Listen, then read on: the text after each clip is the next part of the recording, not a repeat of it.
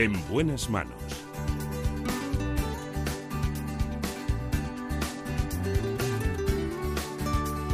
El programa de salud de Onda Cero. Dirige y presenta el doctor Bartolomé Beltrán.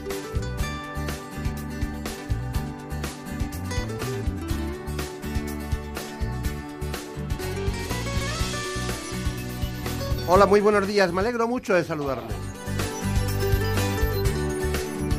Aquí estamos con Daniel Solís.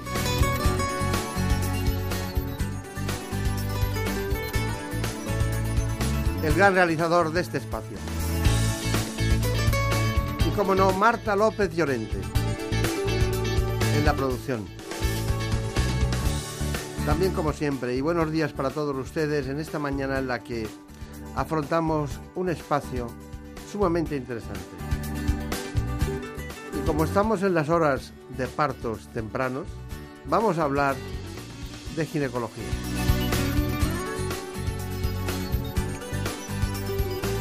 Todas las mujeres tienen expectativas con respecto a su parto y a su maternidad. Hoy nos acompaña el doctor José Ángel Espinosa. Trabaja en la clínica, concretamente San Francisco de Asís en Madrid. Es director de la unidad de pacto afectivo del Hospital San Francisco de Asís.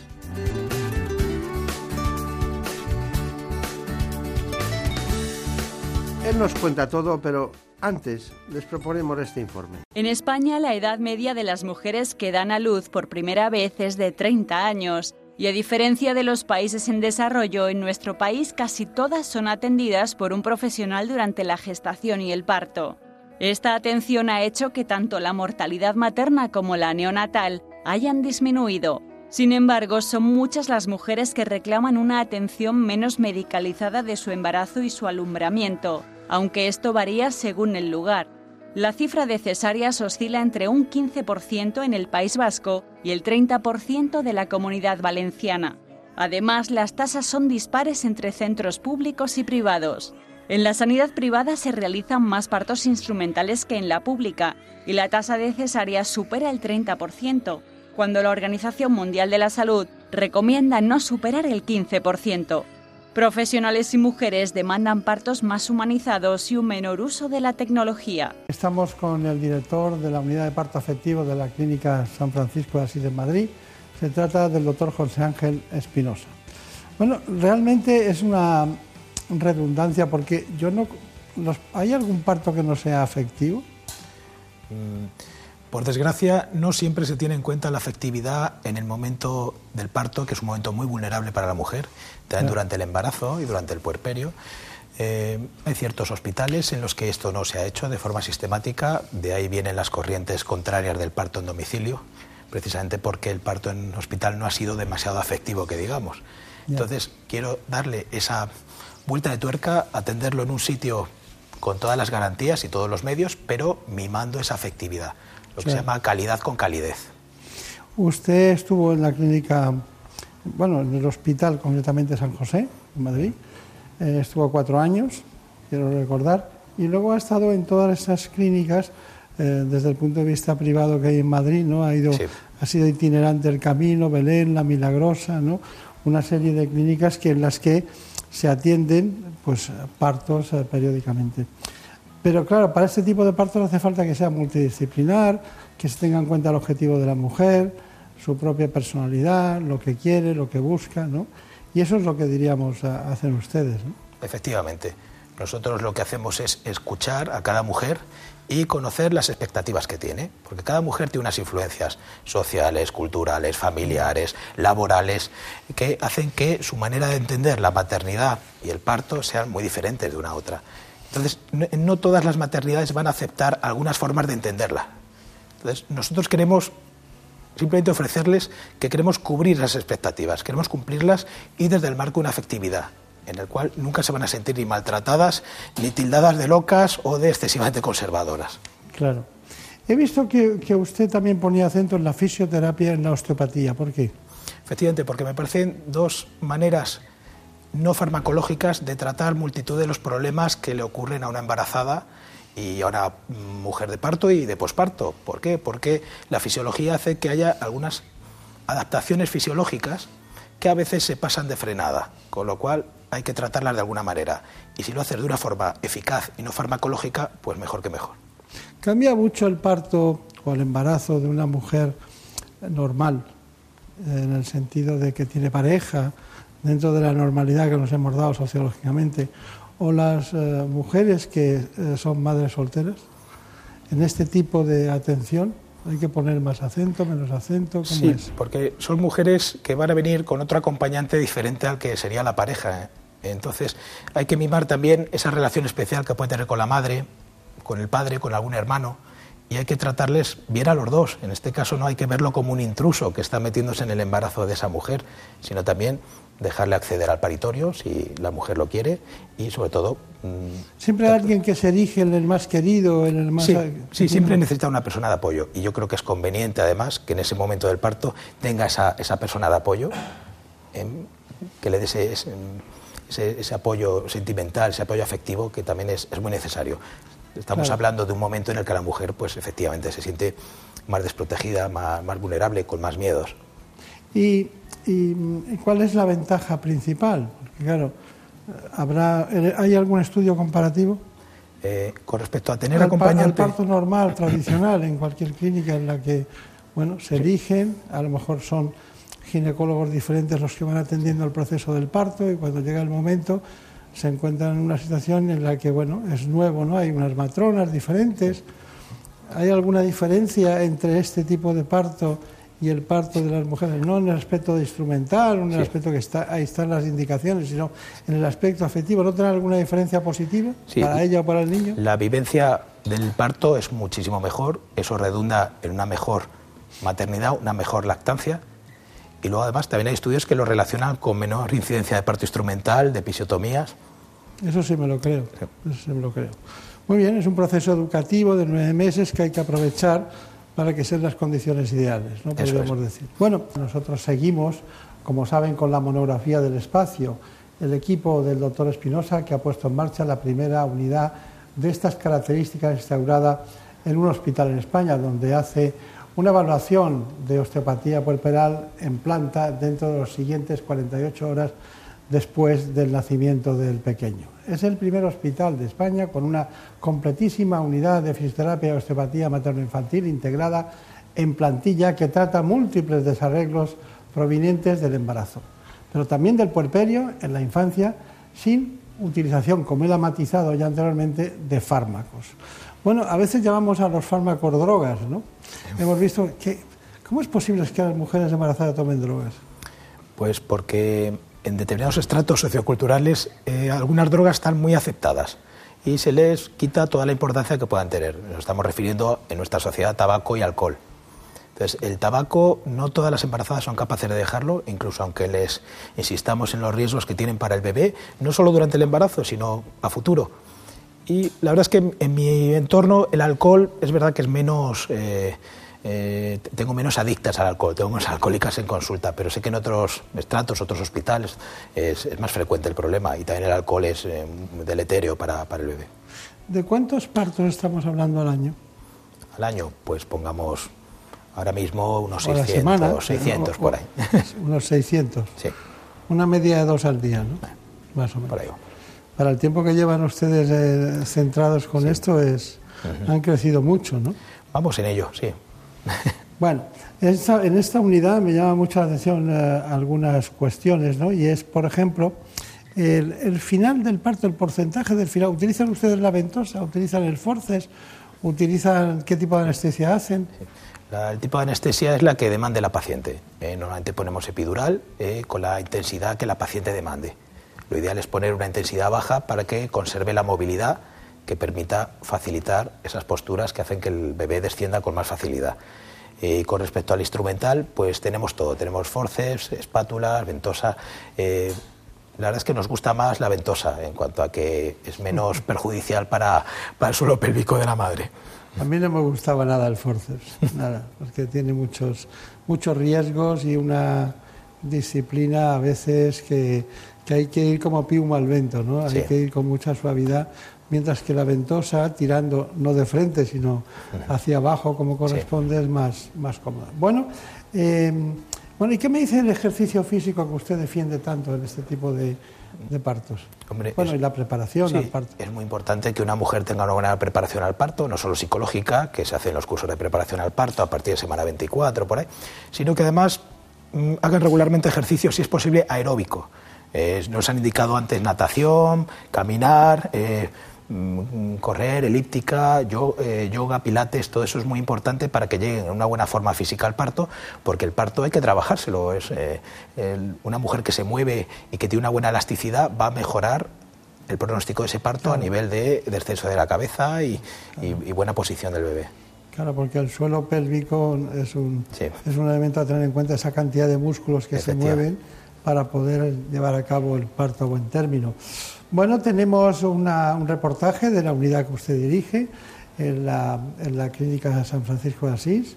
Me refiero a la unidad del parto afectivo. Actualmente en España la mujer tiene uno o dos partos a lo largo de su vida, entonces al ser tan pocos tiene que ser una vivencia única. En este caso eh, hemos creado la unidad de parto afectivo precisamente para escuchar a cada mujer en su individualidad y conocer qué expectativas tiene con respecto a su parto y su maternidad vamos a intentar cumplir esas expectativas, pero siempre desde el marco de la afectividad y el respeto. Nuestro lema es calidad con calidez durante todo el proceso del embarazo, parto y puerperio. La oferta de atención al parto en España está un poco polarizada. Hay mujeres que no se van a sentir cómodas en unos hospitales, por ejemplo, si quieren una cesárea programada, y otras que si van a otros hospitales donde quieran un parto fisiológico en cuadripedia y con plan de parto, también van a ser criticadas y no van a ser bien recibidas. En esta unidad pretendemos acoger a toda mujer con todas sus expectativas y desde el respeto ofrecerle la atención que ella requiera. El parto mínimamente intervenido es una manera de entender el parto como un proceso fisiológico, un proceso que la naturaleza va a ser capaz de llevarlo sin ningún problema y simplemente hay que estar vigilantes, al lado de la paciente, no encima, al lado simplemente vigilando por si hay alguna situación de emergencia, poder solucionarla sin ningún problema para la integridad del bebé y de la madre. Nuestra recomendación es respetar el proceso fisiológico del parto, con la idea de mejorar tanto la vivencia del parto por parte de la mujer, mejorar las tasas de parto vaginal eutóxico, sin instrumentación y sin cesárea, con lo cual la satisfacción por parte de la mujer y del profesional son óptimas. Bueno, es muy curioso, dice, pero aquí lo importante después es la recuperación posparto, ¿no? Sí. Porque ustedes hablan de fisioterapia del suelo pélvico, ¿no? Que, que consiste precisamente en una serie de elementos fundamentales para que se vuelva eh, lo que llamamos la restitución ad integrum, ¿no? que las cosas vuelvan a funcionar. Eso, eh, algunas se dejan, ¿no? y, otras no. Algunas se dejan guiar y otras no, ¿no? Sí, nosotros en el equipo también tenemos una fisioterapeuta de suelo pélvico, precisamente para tratarlas en el posparto, pero es verdad que algunas mujeres no terminan o por falta de disciplina o, por falta de información o de creerse que el suelo pélvico es importante, no lo terminan haciendo. Y la verdad es que es una recomendación encarecida, porque el suelo pélvico sufre mucho durante el parto y siempre es necesario el darle una puesta a punto. ¿Usted se acuerda de la trompetilla esa que utilizábamos para escuchar, ¿no?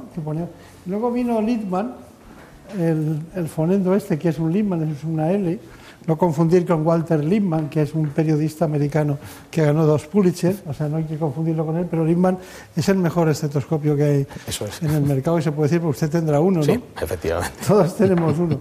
Pero eso ya mm, parece que lo usamos menos. Sí, efectivamente. En nuestra especialidad, por ejemplo, prácticamente no lo usamos. Claro. Bueno, es una lástima, ¿no? Porque agudizaba mucho el oído, ¿no? Sí y ayudaba mucho a distinguir las cosas. Cuando todo es tecnología, se funde, se funde un plomo y no, no Efectivamente. bueno, es así. Bueno, pero también la osteopatía. ¿En qué consiste la osteopatía en el embarazo y el posparto? La osteopatía es una técnica que lo que hace es evaluar las posibles desviaciones de la normalidad de estructuras musculoesqueléticas y articulares.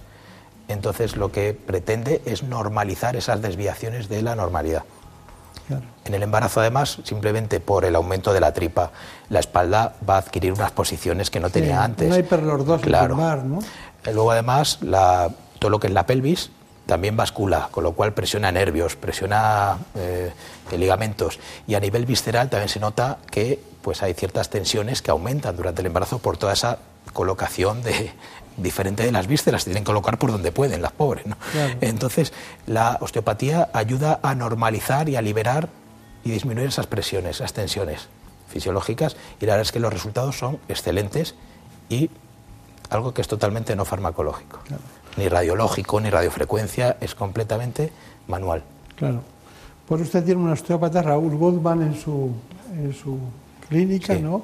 en su equipo. Una de las características principales de esta unidad materno-infantil es que cuenta en plantilla con un equipo multidisciplinar donde hay fisioterapeutas, osteópatas y psicólogos brindando una atención integral tanto a la mamá como al bebé. Durante el embarazo, debido al peso, el cambio de volumen y forma que sufre la embarazada, a veces existen disfunciones articulares, mecánicas, pueden ser incluso viscerales, que son precisamente las que nosotros tratamos con fisioterapia y osteopatía. Son muy típicas las lumbalgias, las ciáticas, las migrañas, eh, náuseas, reflujo, neuralgias intercostales, tendinitis de Kerbein. Es que son, mm, puede ser cualquier tipo de disfunción que tenga que ver con el cambio de volumen y forma. Este es el primer hospital de España donde se realiza una evaluación de posparto tanto a la puérpera como al bebé nada más nacer. Es decir, se hace una evaluación general de la mujer con osteopatía y una evaluación general al bebé con osteopatía. A la mujer se ve si va restableciéndose todas las curvaturas fisiológicas vertebrales, si se va restableciendo a nivel de todos sus órganos vitales, si existe alguna restricción que se haya podido generar en el embarazo, que ya le venía de antes y que eso le pudiera provocar algún tipo de mm, dificultad en su recuperación en el, en el puerperio. Y en el bebé, súper importante ver diferentes aspectos fundamentales como es la alineación de los huesos del cráneo, ver cómo está el estado de fontanelas y si los impulsos rítmicos que se producen a nivel del cerebro y la médula son normales. Aunque el pijama de Raúl Goodman, el osteópata, llama la atención, pues es un pijama, ¿no? Pero llama más la atención todavía al grado de el eslogan ¿no? de la calidad y calidez con la que trata a los niños y a las madres, ¿no? que es eso hace falta devoción ¿no? y hace falta dedicación. ¿no? no todo el mundo la tiene, ¿no? porque no es un trabajo cualquiera, no es un trabajo cualquiera. De todas maneras, eh, los, eh, los embarazos a veces tienen que acabar en una cesárea. ¿Y cuándo está indicado una cesárea? Pues hay diferentes indicaciones, pueden ser antes del parto, durante el parto y a veces justo al final, en el expulsivo, ¿no? Entonces, bueno, eh, las cesáreas programadas pueden ser por diferentes cirugías uterinas o por miomas que dificulten la salida del bebé o simplemente porque la madre ya tiene una preeclampsia o, alguna patología trombótica. Eh, durante el parto es cuando vemos que el niño principalmente tiene un sufrimiento fetal. Eh, los niños están monitorizados y si en algún momento nos indica que el bebé está pasando por un periodo de hipoxia, pues eh, si no conseguimos corregirlo posturalmente o con alguna otra medida, pues hay que hacer una cesárea eh, por el bienestar fetal. Y otras veces puede ser más urgente por un prolapso de cordón, por un desprendimiento de placenta. Y luego, a veces, que esto nos frustra bastante a las madres y a los médicos, es justo al final, cuando ha dilatado del todo, llevamos unas horas de expulsivo y el niño no termina de bajar porque no encaja. Entonces, bueno, ese es el momento más frustrante, pero hay veces que no hay más remedio porque el niño no va a salir de otra manera. Bueno, pero hay muchas veces que, el niño no sale porque está de nalgas y se puede desde fuera. Efectivamente. Quiero recordar que usted eh, tenía una especial predilección y, bueno, y una especie de, maniobras eh, especiales ¿no? para la versión cefálica externa. ¿no? Bueno, es una maniobra que ya está descrita por desgracia no, no la he descubierto yo. se, ha recuperado, es una maniobra antigua, se ha recuperado y precisamente para lo que sirve es para intentar bajar la tasa de cesáreas. En cuanto a que los niños que vengan en presentación de nalgas podamos darle la vuelta desde fuera para convertirlos a presentación cefálica y poder intentar un parto vaginal. Que también tiene algún riesgo. Muy pocos, muy pocos, poquísimos. Si te digo en mi, estadística, en, un estudio que hicimos, mm, bueno, ya, ya supera esos casos. Con 69 casos, solo en uno de ellos hubo que hacer una cesárea urgente y estábamos en el propio quirófano. Claro, no siempre. Uno de 69, vamos, eso es, eh, es, un riesgo mínimo. Es muy poco. Muy poco, sí. Bueno, vamos a ver la información que hay al respecto y que tenemos respecto a, esta, a este proceso de evitar la cesárea posiblemente programada por parto de nalga o otras circunstancias. La versión cefálica externa es una maniobra en la que con una manipulación externa conseguimos revertir los niños que vienen de nalgas, los ponemos de cabeza y así conseguimos que puedan parir por vía vaginal. Es una maniobra con riesgos mínimos para la madre y para el bebé y con esto conseguimos reducir la tasa de cesáreas. La pelvis de la mujer no es una estructura rígida, tiene unas articulaciones que permiten ganar espacio para favorecer la salida del bebé. Hay algunas posiciones que mejoran esta movilidad pélvica para que el parto sea más fácil. Normalmente la postura que ponemos, que es la de la mujer boca arriba, bloquea el sacro contra la camilla y no mejora el espacio en el canal del parto. Siempre nos va a ir mejor con una postura en lateral o en cuadripedia, que es a cuatro patas. Muy bien, estaba yo tan atento a, eso de la versión cefálica externa. Eh, dígame, ¿cuáles son los medicamentos durante el embarazo que usted nunca perdonaría a una mujer que no tomara? Que no tomara. Pues siempre yo creo que es interesante un suplemento nutricional con ácido fólico, vitamina D, mm, hierro, eh, ácidos grasos omega 3. Eso creo que no debe faltar en ninguna embarazada. Y luego les comento que no les fallen las proteínas, que tienen que comer proteína. El niño necesita proteína, no palmeras de chocolate. ¿eh? Entonces, eso o sea es muy que importante. usted hace un proteinograma para ver cómo está. Sí, pido proteínas en todos los trimestres. ¿Cuál es la que baja más? La albúmina, supongo. Sí, principalmente. La albúmina. Bueno, eh, siguiente tema. Am- hemos terminado y hemos hecho la cesárea, porque no ha sido posible la versión externa, una cesárea programada. Ya no se pierde sangre, ¿no? No. En una cesárea ya no se pierde No, sí, sí, sí se pierde sangre. Una cesárea, además, una cesárea tiene más riesgo de atonía uterina, de que el útero no se contraiga Ya, pero se pierde menos que antes, ¿no? Mm, hombre, hacemos una, una técnica eh, actualmente que no es cortando, es desgarrando, que siempre sangra menos que, que la, que la antigua de cortar. Pero aún así, el, el litro de sangre mínimo que en la la de cortar no va por los planos de clivaje, ¿no? La de Efectivamente. cortar, corta arterias, la Claro, otra va- sigue un- el ritmo del músculo. Eso claro. es, estira los vasos pero no los rompe, con lo cual siempre sangra menos. ¿Cuánto tiempo una mujer de una que tiene una cesárea se sigue en el hospital? Normalmente mm, en 3, 4 días se puede ir de alta. He tenido altas de 48 horas y otras que se quieren permanecer en el hospital 7, días, ¿no? Pero lo habitual son 3, 4 días. Claro. Y, y después, ¿ustedes hacen alguna protección antibiótica o hacen alguna algún mecanismo para evitar alguna infección? Eh, Sí, o- en, en el, durante la cesárea se pone un antibiótico de rutina a todas las embarazadas. ¿Les queda algún resto de placenta en alguna ocasión que les crea problemas o, o siempre eh, sale bien? No siempre, hay veces que la placenta está demasiado pegada a la pared uterina, lo que se llama el acretismo placentario, que es cuando las raíces, las vellosidades coriales, en vez de quedarse en la parte superficial o decidua de- del endometrio, se meten en la capa muscular de- del útero con más o menos profundidad.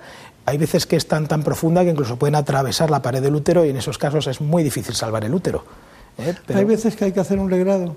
Sí, y si no conseguimos solventar el problema, hay veces que hay que seguir y quitar el útero. No lo pregunto embolizarlo. porque, no se lo pregunto por qué ocurre en su equipo, sino porque mucha gente ha pasado por estas circunstancias y son y es y es habitual. Bueno, entonces, y el parto normal eh, con toda la disciplina de la fisioterapia, osteopatía, eh, la afectividad, el calidad y calidez, todo eso, eh, ¿cuánto tiempo tardan en estar en el hospital y se van a casa cuando todo va bien? Pues normalmente esperamos las 48 horas reglamentarias para hacerle la prueba del talón al bebé, Claro. para que se lleven al bebé, pero se podrían ir mucho antes, si fuese por la madre. Y finalmente, el puerperio. Eh, ¿Cuánto consideramos que puede durar un puerperio? Bueno, un puerperio, tenemos el puerperio habitual, lo consideramos pues la cuarentena, los 40 primeros días. Bien. ¿Qué hacen ustedes? ¿Hay algo especial que tener en cuenta? ¿Desde su unidad con otra visión? Principalmente, nada, les, le hacemos una revisión a los más o menos entre 30 a 40 días para ver un poco cómo ha quedado el suelo pélvico y hacer la derivación pertinente a fisioterapia, ver también cómo está el útero de contraído, si hay los puntos, si ha habido puntos como están, como su proceso de cicatrización, y les hablamos de anticonceptivos, porque claro, eh, ya vuelven a estar otra vez en el mercado una vez que, pasa esa cuarentena, con lo cual eh, hay que poner algún método anticonceptivo para que no repitan demasiado pronto si ya no lo desean. Está bien, está bien. Bueno, pues nos queda un asunto que es eh, para nosotros prioritario, fundamental. ¿Podría concretar en unas conclusiones todo, este, todo este tema tan apasionante como es el parto afectivo? Pues simplemente lo que me gustaría que las mujeres supiesen es que las vamos a escuchar, que se van a sentir respetadas en todo momento en mi unidad y vamos a intentar cumplir las expectativas que tengan por su parto. Ya quieran una cesárea programada por algún problema que hayan tenido un familiar, por ejemplo, o si quieren un parto en cuadripedia e incluso si nos traen el tan temido eh, plan de parto, que en algunos hospitales hacen cruces y trae una mujer un, plan de parto. Nosotros eso lo vamos a aceptar. Es más, queremos saber qué espera de nosotros en el parto para poder brindar esas expectativas. ¿Hacen muchas episiotomías? Eh, pues depende, yo muy pocas. El año pasado hice tres en todo el año. a mí me da una pena terrible tener que cortar, ¿no? Sí que cortar es que no hace falta en la mayoría de los casos. Bueno, pues calidad y con calidez, ha dicho usted varias veces. Que sea muy feliz, que le vaya bien. Recuerdos a todos los compañeros. Muchas gracias. Y mucha suerte en esa unidad del Hospital San Francisco de Asís de Madrid. Muchas gracias. Muchas gracias. En buenas manos. El programa de salud de Onda Cero. Dirige y presenta el doctor Bartolomé Beltrán. Es lógico. Murprotec, empresa líder en la eliminación definitiva de las humedades, patrocina la salud en nuestros hogares. Las humedades causan graves problemas respiratorios, alergias y dolores musculares. No pongas en riesgo tu salud y acaba con ellas para siempre. Ponte en manos de Murprotec. Pide tu diagnóstico gratuito, personalizado sin compromiso y con una garantía de hasta 30 años. Contacta en el 930 1130 o en murprotec.es. Para tu tranquilidad, Murprotec. Garantía de calidad. En buenas manos. El programa de salud de Onda Cero. Dirige y presenta el doctor Bartolomé Beltrán.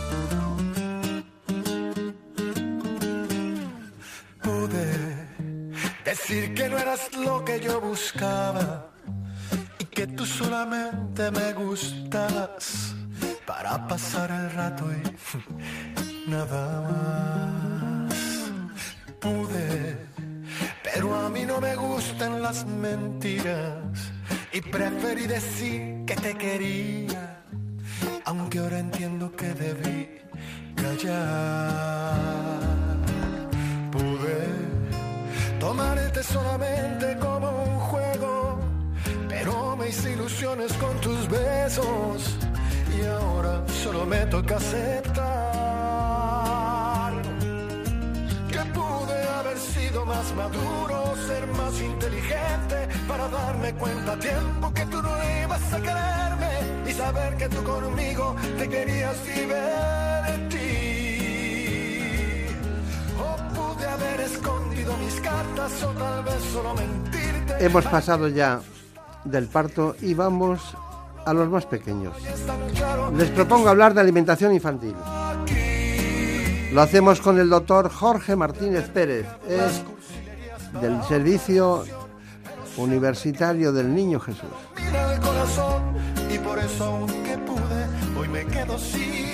Estamos hablando de gastroenterología. No hay que abandonar la gastroenterología, la nutrición infantil, para poder ver crecer ponderalmente y como toca a los más pequeños.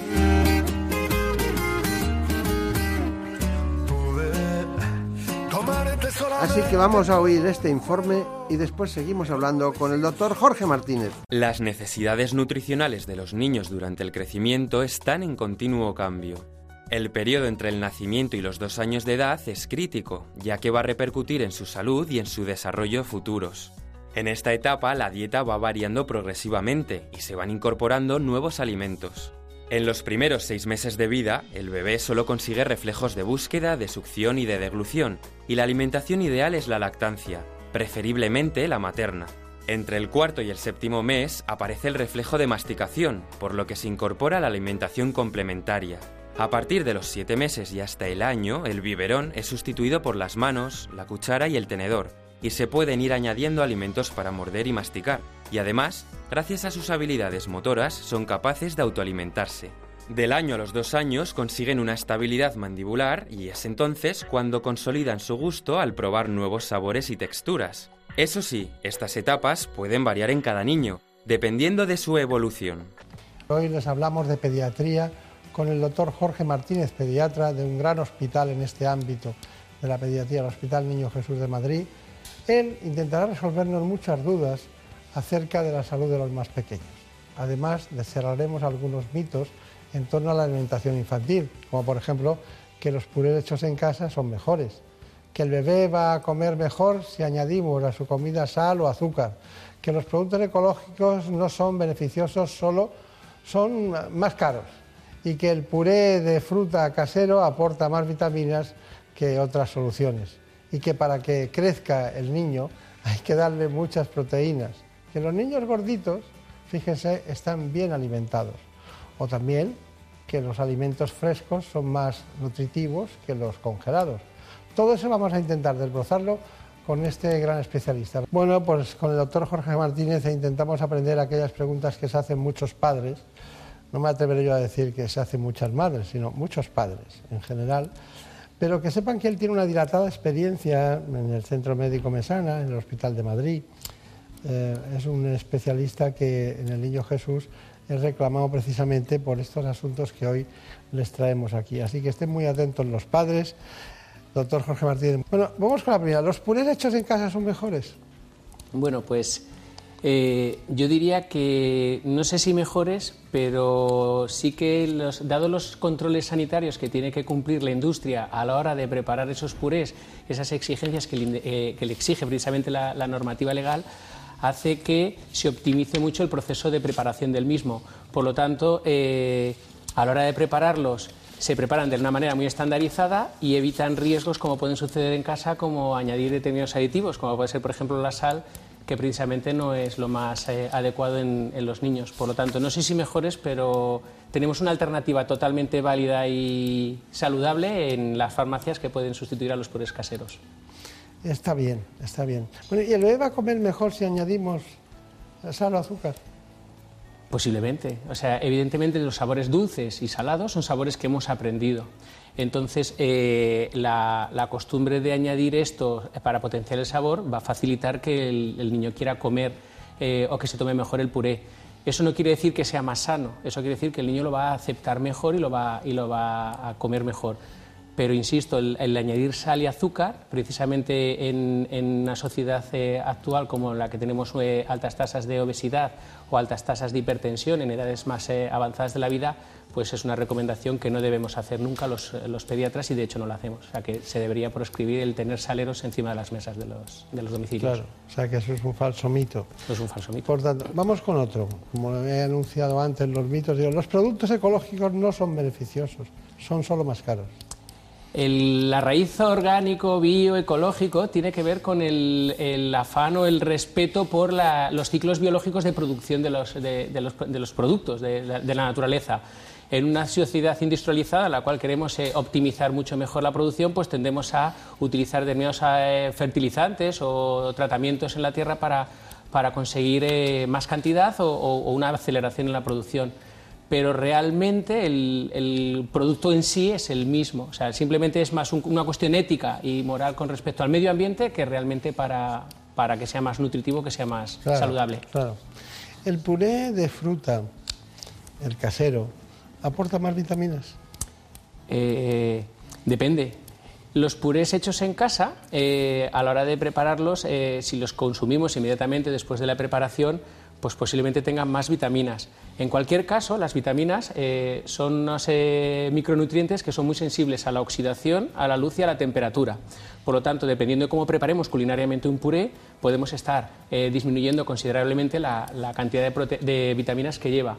De hecho, la industria lo que hace es añadir exceso de, ese tipo de vitaminas para que cuando sea consumido el, producto lleguen las necesidades que se supone que tiene que tener y satisfacer el, el puré. Por lo tanto, o sea, depende del momento en que se consuma el puré, puede tener más o menos vitaminas que el de la farmacia. Claro. Ahí de vez en cuando llega una abuela, un tío, una prima. Para que crezca el niño, dale, dale más proteínas. Uy, eso es un error el exceso de proteínas, eh, cada vez hay más estudios que nos intentan o que nos demuestran que eh, un consumo excesivo de proteínas, aparte de poder tener otras repercusiones en órganos o sistemas, como por ejemplo el riñón, se relacionan más con el padecimiento de obesidad. Por lo tanto, el decirle eso que hemos oído muchas veces de pequeño de cómetelo de dentro y deja el pan, que parece como que es preferible recomendar que se tome medio bocadillo con su parte de carne, de proteína y su hidrato de carbono en forma de pan, que no que se tome solo lo de dentro y deje el hidrato de carbono. Está bien. Y ese de que dicen, a veces, no, los niños gorditos es que están muy bien alimentados. No, niño gordito es niño con sobrepeso, niño con sobrepeso es eh, riesgo para el padecimiento de una sobrepeso y obesidad y por tanto de enfermedades a largo plazo en la edad adulta, incluso temprana. Diabetes, obesidad, hipertensión, no. Síndrome metabólico. Síndrome metabólico. Eso es lo que nos vamos cargándonos los mitos. Otro, el último. Los alimentos frescos son más nutritivos que los congelados. Eh, hoy por hoy, eh, quizá otro tiempo, eh, cuando todavía no existían los sistemas de congelación como los actuales, pues probablemente pues, podría perderse propiedades nutritivas. Pero hoy por hoy, en el que tenemos congeladores que nos permiten preservar y conservar los alimentos, manteniendo todas sus propiedades, micronutrientes y demás, yo considero que, al contrario, ahorraríamos mucho dinero y no, mal, y no digamos, mal utilizaríamos o, tiraríamos más comida de la innecesaria a la basura si utilizáramos mucho mejor o más el congelador. Y esta la pongo yo. ¿El amor de los padres em, influye en el desarrollo estatoponteral? Eh, influye. O sea, es difícil establecer qué, porcentaje de la talla nuestra depende del, vínculo, del apego y, del, y de la relación materno-filial o paterno-filial, es decir, la filioparental pero sí que existe y está descrito en los libros que una de las posibles causas de fallo de medro, de fallo de crecimiento, puede ser la deprivación emocional.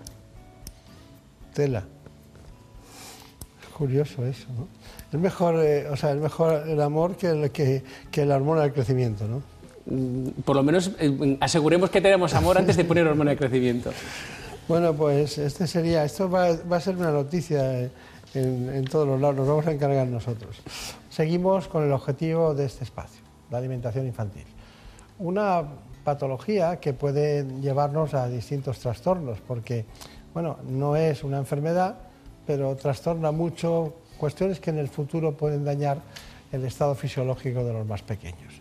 Tenemos cantidad de preguntas, doctor Jorge Martínez, usted las puede responder a todas, pero hay un tema de los percentiles, ¿no? que ahora no explica usted en qué consiste, eh, pero eh, cuando se trata del crecimiento de los niños, ¿a qué nos referimos cuando hablamos de percentiles? Los percentiles es el modo que tenemos de expresar en relación a la población eh, de referencia, en este caso, eh, si utilizamos percentiles de población española o si utilizamos los de la OMS eh, que se han estandarizado para que valgan para toda la población mundial, es el porcentaje de niños respecto a esa población diana y sexo, o sea, el niño o la niña, para su edad, cuántos le quedan, digamos, por detrás. Un percentil 60 quiere decir que el 60% de los niños o niñas de esa misma edad pesarían o medirían, dependiendo de la variable antropométrica que estemos eh, validando, menos que nuestro niño. Está bien, está bien. Ya lo he dicho antes, pero eh, estamos asistiendo a una epidemia de obesidad infantil. Eh, ¿La causa principal cuál es? No sé si se puede hablar de una causa eh, como tal, o yo diría que son muchas causas y todas tienen que ver con hábitos. Hábitos eh, que tienen que ver con la alimentación.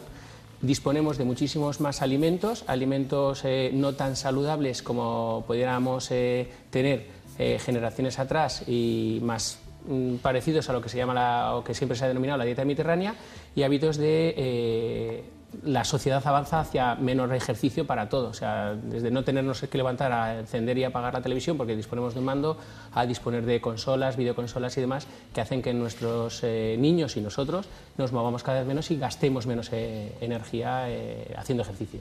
Claro. ¿Y cuál debe ser la proporción, perdónenme, pero más o menos, para que de hidratos, hidratos grasas, hidratos de carbono, grasas, proteínas, sobre todo en esa edad, en la infantil. Porque Eh, claro, hay una cosa, que es que se pierde mucho la sociedad porque las personas eh, hacen gastronomía, no hacen nutrición. Entonces, claro, es muy difícil que la gastronomía, para que un plato siente bien, tenga las proporciones adecuadas, porque eso es muy difícil de medir. Entonces acabamos haciendo gastronomía, comemos, pero nadie dice, no, ahora hay que ponerle 100... Claro, entonces, ¿cómo se conjuga eso? Eh, si nos vamos a, del total de, gasto, de, de aporte energético, en porcentaje, el 55, 50-55, la mitad de nuestro plato debería ir en forma de hidrato de carbono. Tan solo un 15, que viene a ser una, una sexta parte de nuestro, de nuestro plato, debería ser proteína y el 30% en forma de grasa. Hoy por hoy, eh, en el que disponemos de páginas web de, y toda la información eh, que se pueda uno pensar y, y mucha más de la que no pensamos en Internet, podemos eh, medianamente balancear cuál es la proporción adecuada sabiendo qué grupos de alimentos estamos ingiriendo. O sea, sabemos que las proteínas nos las aportan preferentemente la carne y el pescado, menos cantidad en forma de leche, huevos, pues no abusemos de carne y pescado y si vamos a tomar carne para la comida, eh, en la cena yo pondría eh, más verdura o, otro tipo de, de alimentos. Claro. ¿Cuánta leche deben beber diariamente? Aproximadamente, grosso modo, un medio litro. Lo- realmente lo que se estipula es que viene a ser unos dos vasos de leche por día o el equivalente, sabiendo que, por ejemplo, una equivalencia de un vaso de leche viene a ser un par de yogures o dos porciones de, de quesito o un yogur con un bocadillo con, de queso. eh. ¿Y a partir de qué edad se les da leche de vaca? Si hablamos de función fisiológica, desde cuándo lo tolera el niño, se considera que a partir de los 12 meses un niño puede tolerar perfectamente la leche de vaca, es decir, podríamos eh, incorporarla a su alimentación habitual. ¿Qué sucede? Las leches infantiles están adaptadas para que la carga proteica que veíamos que puede estar en relación con, con la obesidad sea menor. Por lo tanto, entre el año y los 3-4 años, una opción perfectamente válida y posiblemente más saludable sea el ingerir eh, leches, de fórmula, de, eh, bien de las de tipo 2 o de crecimiento, que encima están fortificadas con micronutrientes, vitaminas y, otros eh, microelementos como el hierro, para no sobrecargar en proteína, que la leche de vaca aporta hasta cuatro veces más de proteína que la, que la leche de fórmula. Está bien, está bien. Bueno, se ha demostrado que la introducción precoz o tardía de algunos alimentos provoca intolerancias o algún problema. ¿Qué me puede decir de eso? Está demostrado que por debajo de los cuatro meses eh, una exposición precoz a determinados alimentos eh, puede favorecer la, la alergia. Por lo tanto, eh, correr mucho ya está demostrado sí que puede ser perjudicial. En base a eso se determinó, pues vamos, va a ser- vamos a retrasar un poquito más la introducción de los alimentos para ver si conseguimos disminuir la incidencia, la, frecuencia de las, de las alergias. Uno se ha demostrado que retrasar la introducción de los alimentos eh, favorezca el que desaparezca o que tenga menor incidencia. Por lo tanto, en aquellos pacientes especiales de riesgo y bajo supervisión médica, lo que se está intentando es adelantar en la ventana esa a partir de los cuatro meses, de las 16-17 semanas, determinados alimentos para favorecer que se toleren antes. Eh, a nosotros nos presentó su currículum Elena Fernández Puyol, que ha estado pendiente de este tema, porque está muy pendiente de los más pequeños en los últimos tiempos, sin menoscabo de que no se dedique a todas las cosas que hacemos en este espacio, ha preparado este informe sobre alergias alimentarias. Algunos alimentos pueden provocar reacciones adversas en el organismo de ciertas personas, como alergias o intolerancias. En la alergia interviene el sistema inmune frente a un alérgeno de naturaleza proteica. Esto produce reacciones en el organismo que en los casos más graves pueden dar lugar a una anafilaxia, una reacción que puede poner en peligro la vida del paciente y que requiere tratamiento inmediato. Las alergias más comunes son a la leche de vaca, al huevo y al trigo, pero las reacciones más graves las dan los cacahuetes, las nueces y los mariscos.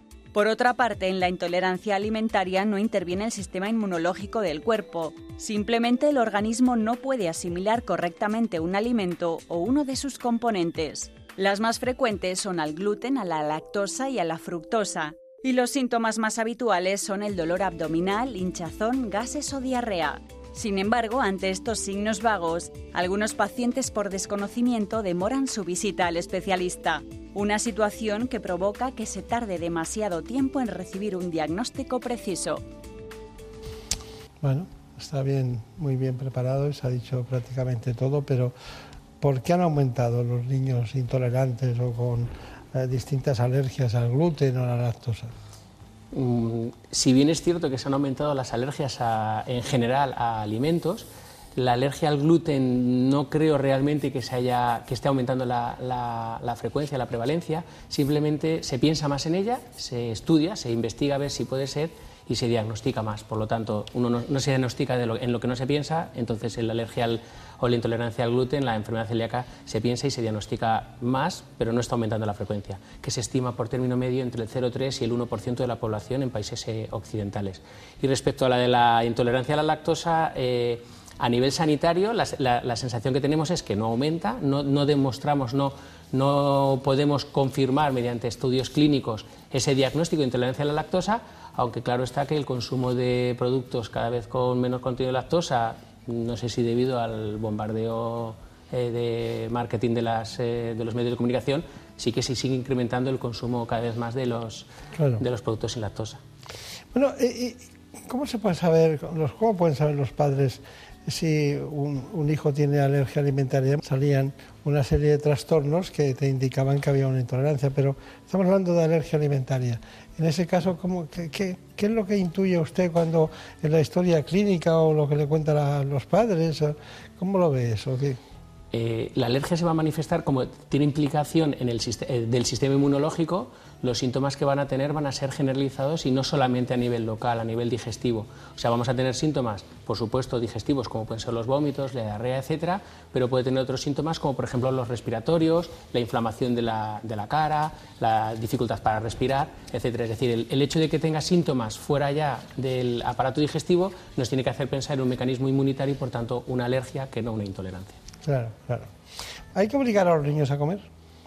Eh, no, drásticamente. Yo no voy a obligar a un niño a respirar. Una necesidad fisiológica como es el introducir los alimentos y satisfacer una de las funciones vitales, que es la que estudiamos en, el colegio, como es la función de nutrición, eh, no es necesario obligar. Yo lo que estaría es pendiente de por qué mi niño está adquiriendo un hábito con respecto a la alimentación que no es del todo correcto, o sea, por qué está rechazando, descartar causas e intentar eh, hacer que el proceso de la alimentación sea fisiológico, natural y, y hasta cierto punto sí puede ser incluso hasta divertido, porque es un momento del día muy bonito para, para pasar en familia incluso. Claro. ¿Existe alguna cantidad óptima que deban comer los niños? Eh, si hablamos de un número, no. La cantidad óptima que debe ingerir un niño, eh, un niño y un adulto es la misma que debe satisfacer esas necesidades y esos requerimientos energéticos y nutricionales. Por lo tanto, si yo soy capaz durante el periodo de crecimiento, durante la infancia, de determinar el peso, la talla, veo que el niño crece bien, que se mantiene activo, que, es capaz de mantener un estado de salud bueno, no, se enferma, considero que a lo mejor dos niños que uno come mucho más que el otro y los dos van ganando en su curva de peso el peso adecuadamente, pues uno necesitará más nutrientes y su cantidad óptima de energía es mayor que la del contrario. En su consulta, bueno, llegará mucha gente, eh, padres con los niños y bueno, eh, ¿Cuáles son las patologías más frecuentes al final que usted, que usted ve? Eh, a nivel digestivo, dependiendo de las edades, pero probablemente los primeros años sea los vómitos y la diarrea, sobre todo bueno, pues en niños muy pequeñitos, por ejemplo, la enfermedad por reflujo gastroesofágico, etc. Y en niños mayores, yo creo que una de las patologías más importantes es el dolor abdominal. Yo creo que raro es el pediatra que no ve en su consulta diaria varios niños que aquejan síntoma de dolor abdominal. Es un drama porque puede no ser nada o ser algo grave, ¿no? Y eso es una vivencia interna del especialista que no, ¿eh? que no, porque a lo mejor usted le puede quitar el dolor y la, y la enfermedad sigue dentro, ¿no? Y eso es una cosa que los pacientes, eh, los pacientes que son acompañantes y tienen un afecto tal, no, eso es difícil de entender ese... Claro, nuestros pacientes vienen siempre acompañados. Claro, claro, claro. ¿Cómo se trata el estreñimiento en los niños? Pues eh, preveniéndolo. Y para prevenirlo, desde el punto de vista eh, alimentario, eh, tenemos que jugar o barajar mm, tres tipos o tres ingredientes de nuestra alimentación, que son la cantidad de lácteos y de leche, que básicamente es por el tema calcio, la cantidad de calcio que tomamos, el agua y la fibra. Si tomamos un exceso de lácteos, un defecto de fibra, de fruta, verdura, que los niños en general pues, a veces tenemos dificultades para que lo tomen, y, no eh, prestamos atención al agua, puesto que muchos niños la sensación de sed no la manifiestan tan fácilmente como lo podemos hacer los adultos y no tienen disponibilidad de agua eh, a mano, pues si no lo dicen no tienen el agua, si yo no estoy encima, van a tomar eh, mucho menos agua, serán niños que tengan más dificultad para el tránsito y por tanto serán estreñidos, con lo cual si atendemos un poco a la alimentación, probablemente eh, evitemos el estreñimiento y tengamos que eh, evitar incluso tener que poner tratamientos que sí que existen farmacológicos para, para Claro, claro. No me quiero ir del programa sin poner una información respecto a los frutos secos en relación con la alergia, porque todo empezó aquel día que se demostró que los cacahuetes provocaban alergia, ¿no? Y, eso ha seguido, ¿no? Frutos secos y alergia. Si bien es cierto que la alergia a los frutos secos no es tan habitual como a la leche de vaca o al huevo, sí que es una de las que produce reacciones más severas en el organismo. Los frutos que causan alergia con más frecuencia son los cacahuetes, las nueces y las avellanas, porque son los que más se consumen. También pueden dar alergia a los anacardos, los piñones y los pistachos, reacciones que suelen aparecer sobre todo en niños a partir de los 3 o 4 años de edad y que afectan a un 1% de la población. Los síntomas son muy diversos, desde picor en la boca, inflamación en los labios, opresión en la garganta o problemas digestivos como diarrea y vómitos. Esto se puede producir hasta dos horas después de ingerirlos, pero en el peor de los casos incluso puede darse un cuadro de anafilaxia, para confirmar el diagnóstico de esta alergia debe realizarse la prueba de exposición controlada al fruto seco y de corroborarse eliminarlo de la dieta y tener mucho cuidado con los alimentos que contengan trazas, siendo necesario leer bien las etiquetas de todos los productos. Qué bien, qué bien. Cómo me gustan estas informaciones que vamos dando. ¿Cuál es su conclusión? Pues eh, concluiría diciendo que utilicemos mucho más el sentido común y la sabiduría popular, que los pediatras estamos para solventar aquellas dudas y asesorar en temas de alimentación, de alergias y otros problemas o, vicisitudes que tengamos en, nuestros niños.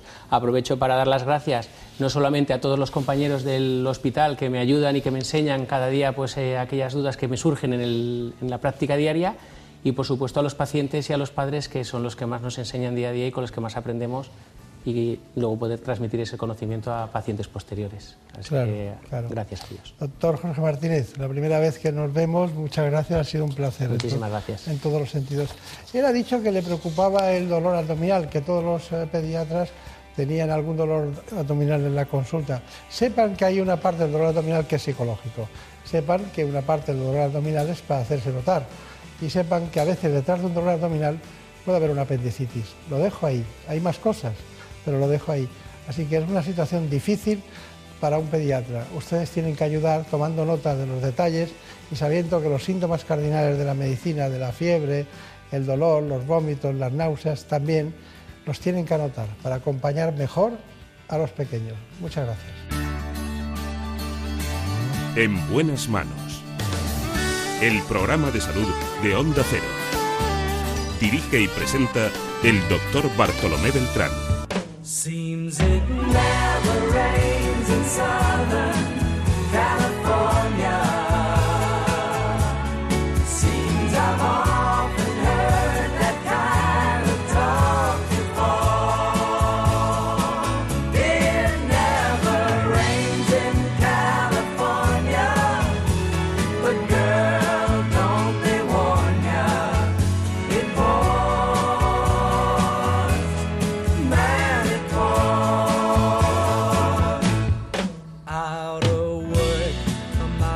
Llegado los compañeros de los servicios informativos, les dejamos para que conozcan la última hora que se ha producido en España y en el mundo. On board a westbound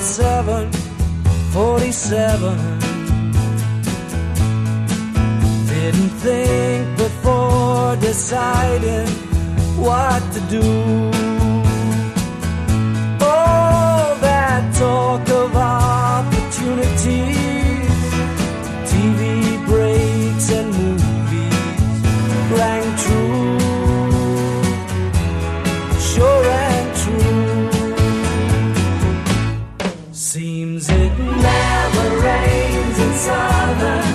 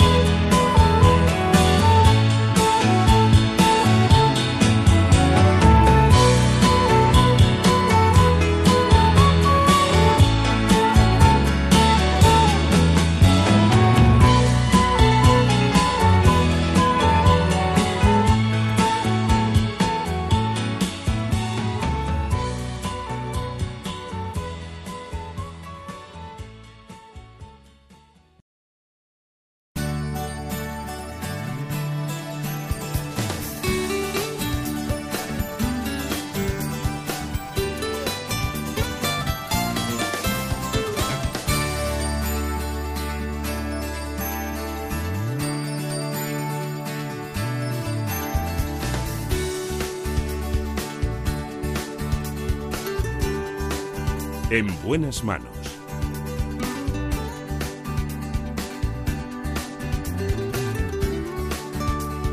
El programa de salud de Onda Cero. Dirige y presenta el doctor Bartolomé Beltrán.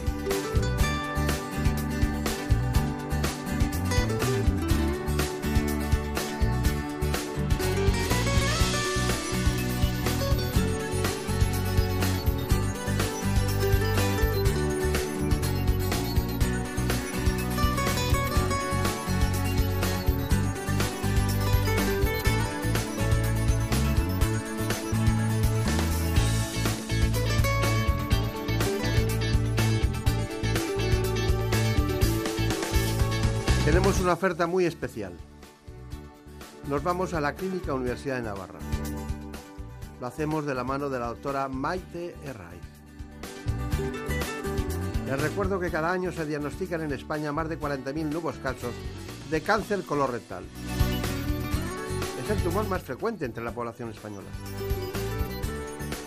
Queremos analizar desde cómo detectarlo, la forma precoz, cuáles son los tipos de cánceres, me refiero a los colorectales, y veamos cuáles son las posibles soluciones. Lo iniciamos con estas informaciones que nosotros, con precisión, ajustamos a cada espacio. El cáncer de colon es ya el tumor maligno de mayor incidencia en España. Cada año se diagnostican más de 40.000 nuevos casos y es la segunda causa de muerte por cáncer en nuestro país por detrás del de pulmón. Hasta un tercio de los casos de cáncer de colon tiene un componente familiar o hereditario.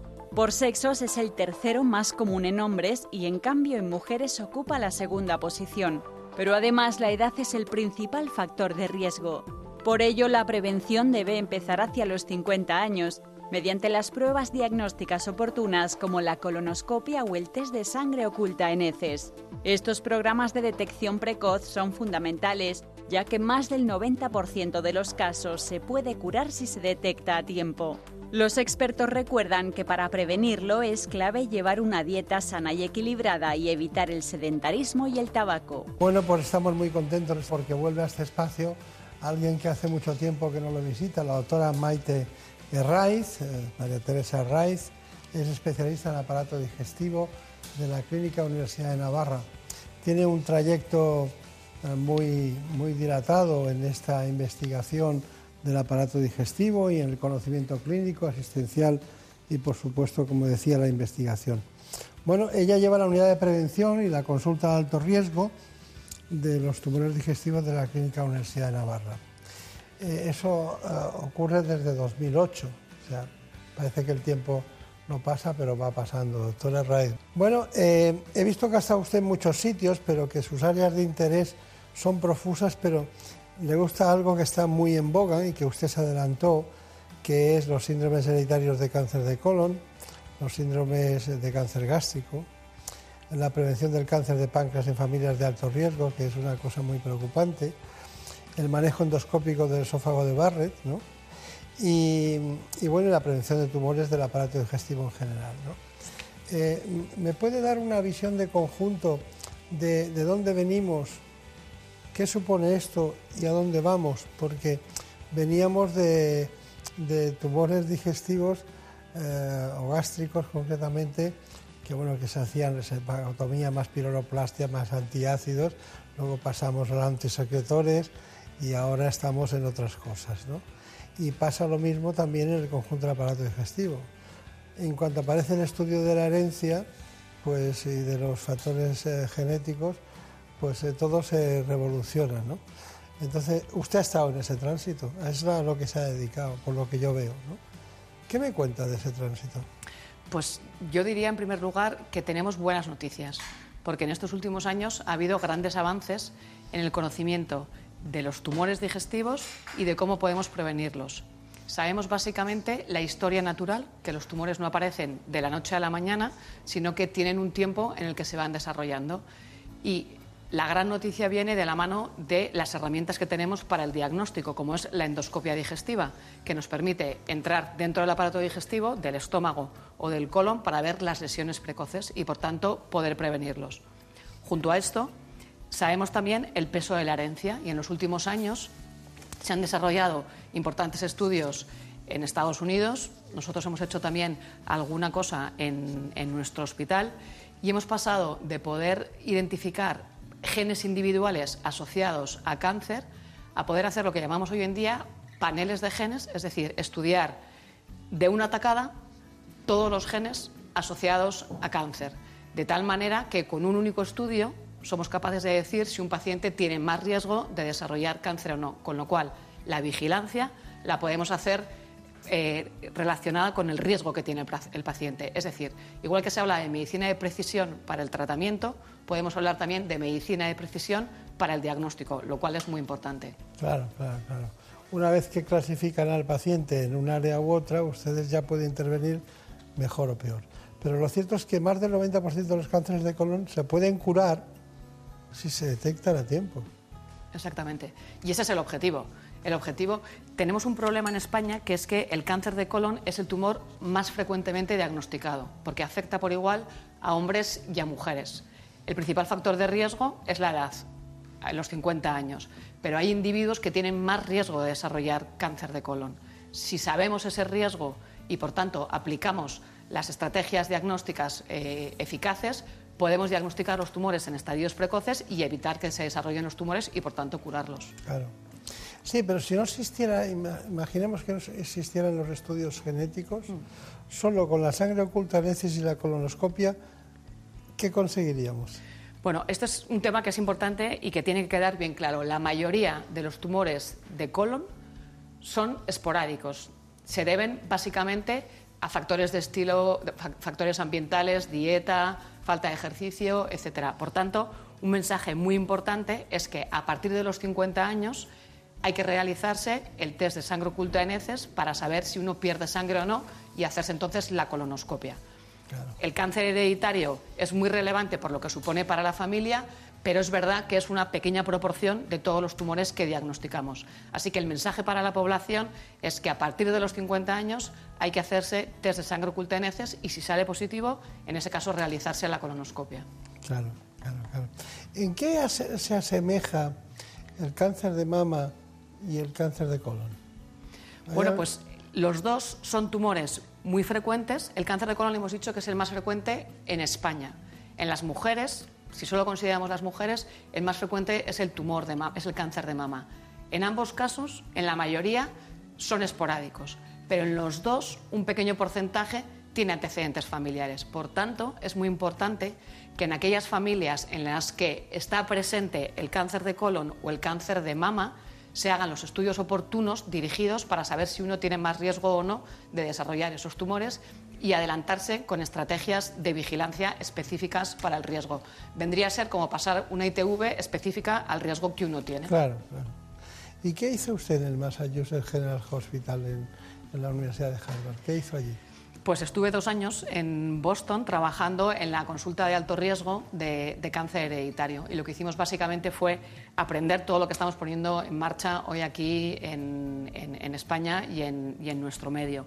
Aprender del cáncer hereditario de colon, de estómago. De hecho, eh, de los primeros pacientes que se operaron de cáncer hereditario lo hicimos en la Clínica Universidad de Navarra. Y en aquel entonces se sabía poco del cáncer de páncreas hereditario y con mi jefe eh, del laboratorio empezamos a hacer alguna cosa, pero hoy en día eh, y recientemente se acaba de presentar en el Congreso, en el último Congreso americano de Oncología, resultados muy prometedores sobre el cáncer de páncreas hereditario, que es también un pequeño porcentaje, pero se ha demostrado por primera vez que hay un fármaco que es eficaz para este tipo de pacientes y se extraen dos consecuencias muy importantes de ese estudio. Uno, que el- y esto forma parte ya de las guías clínicas, que en todos los pacientes diagnosticados de cáncer de páncreas estaría indicado ver si es o no hereditario para ver si se pueden beneficiar de tratamientos específicos. Claro. Y además, tiene sentido también, o se ha demostrado que es eficaz, secuenciar el tumor. Estas dos cosas las estamos haciendo ya en la Clínica Universidad de Navarra, en- ayuda- con ayuda de CIMA Lab Diagnostics, que es el laboratorio de genética que tenemos que trabaja con nosotros, porque nos permite también dirigir o, seleccionar fármacos específicos para ese tipo de tumores. Con lo cual, vamos avanzando poco a poco, pero vamos avanzando, que esta es la, la noticia importante. Sí, sí, porque empezar cuando, cuando corresponde, no digo que esté mal hecho, pero cuando corresponde con la cirugía, eh, te metes en un territorio de pérdida, ¿no? Cuando vas con la precisión, te metes en un territorio de, de ganar, ¿no? De- Claramente, de- o sea, lo, lo importante es conocer la situación al inicio del diagnóstico de la enfermedad, ¿no? hacer un mapa de dónde estamos y a partir de ahí saber eh, en qué dirección tenemos que, que seguir y qué fármacos o qué tratamientos hay que aplicar. Claro, mucha gente que no le ha ido bien en su vida con cáncer de páncreas hoy saldrían adelante de esa manera. ¿no? Bueno, es muy interesante para mí el, el cáncer de colon, hablaremos de muchas cosas, pero hay un componente familiar que ya hemos detectado. Yo soy amigo de Lynch, me cae muy bien Lynch, ¿no? Eh, Era el internista americano, ¿no? Que en un momento determinado descubrió ese trastorno genético eh, de herencia autosómica y dominante, ¿no? Y, y hablaba él de dos tipos de cánceres, ¿no? el tipo 1 y el tipo 2, unos que desbordaban el ámbito local y otros que se quedaban ahí, creo recordar esa situación. Fue en 1966, ha llovido mucho, ¿no? ¿Qué, ¿qué cáncer es eh, cuando le dicen a alguien, tiene usted un síndrome de Lynch o tiene, eh, hay algún otro síndrome, uno, el adeno, el- uno me parece que es eh, la poliposis adenomatosa, ¿no? Familiar, Que- familiar. Eso, cuando se, se dice eso, ustedes ya se ponen, se levantan las orejas, ¿no? Se ponen más atentos, ¿no? ¿Es así?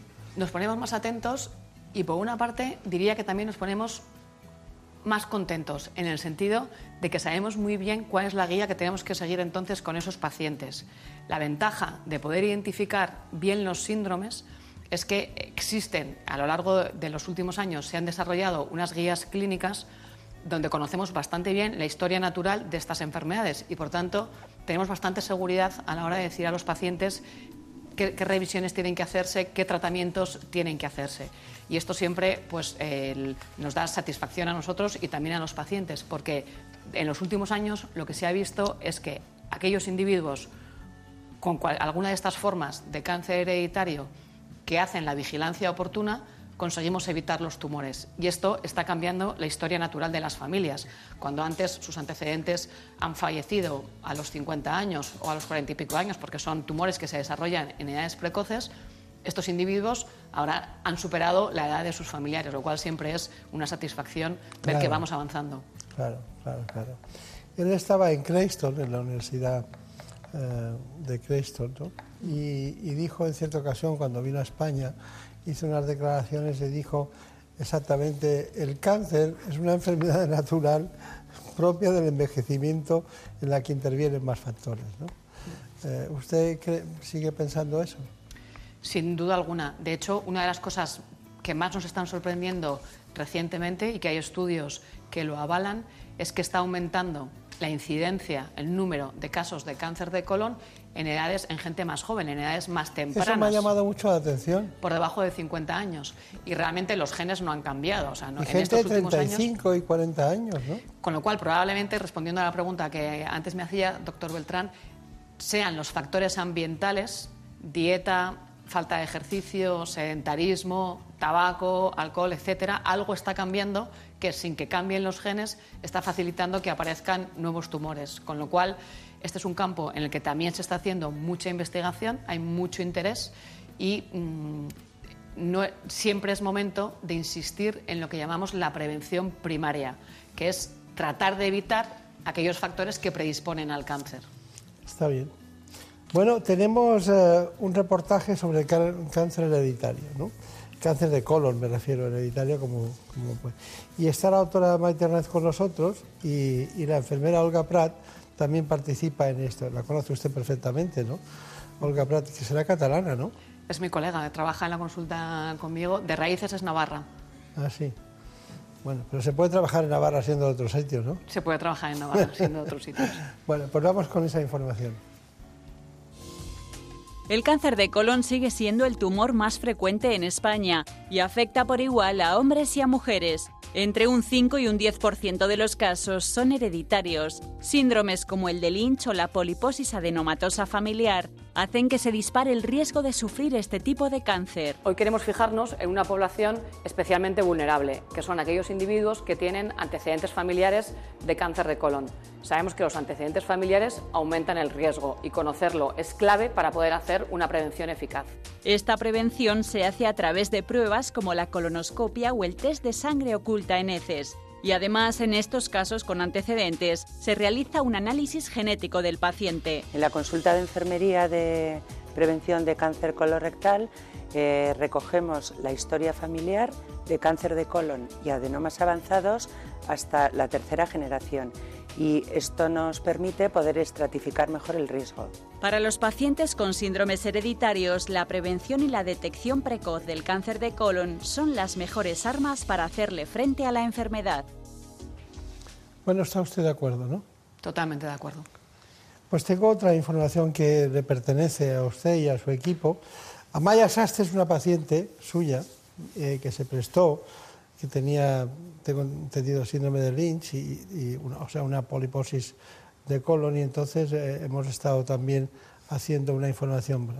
El síndrome de Lynch lo descubrí por casualidad.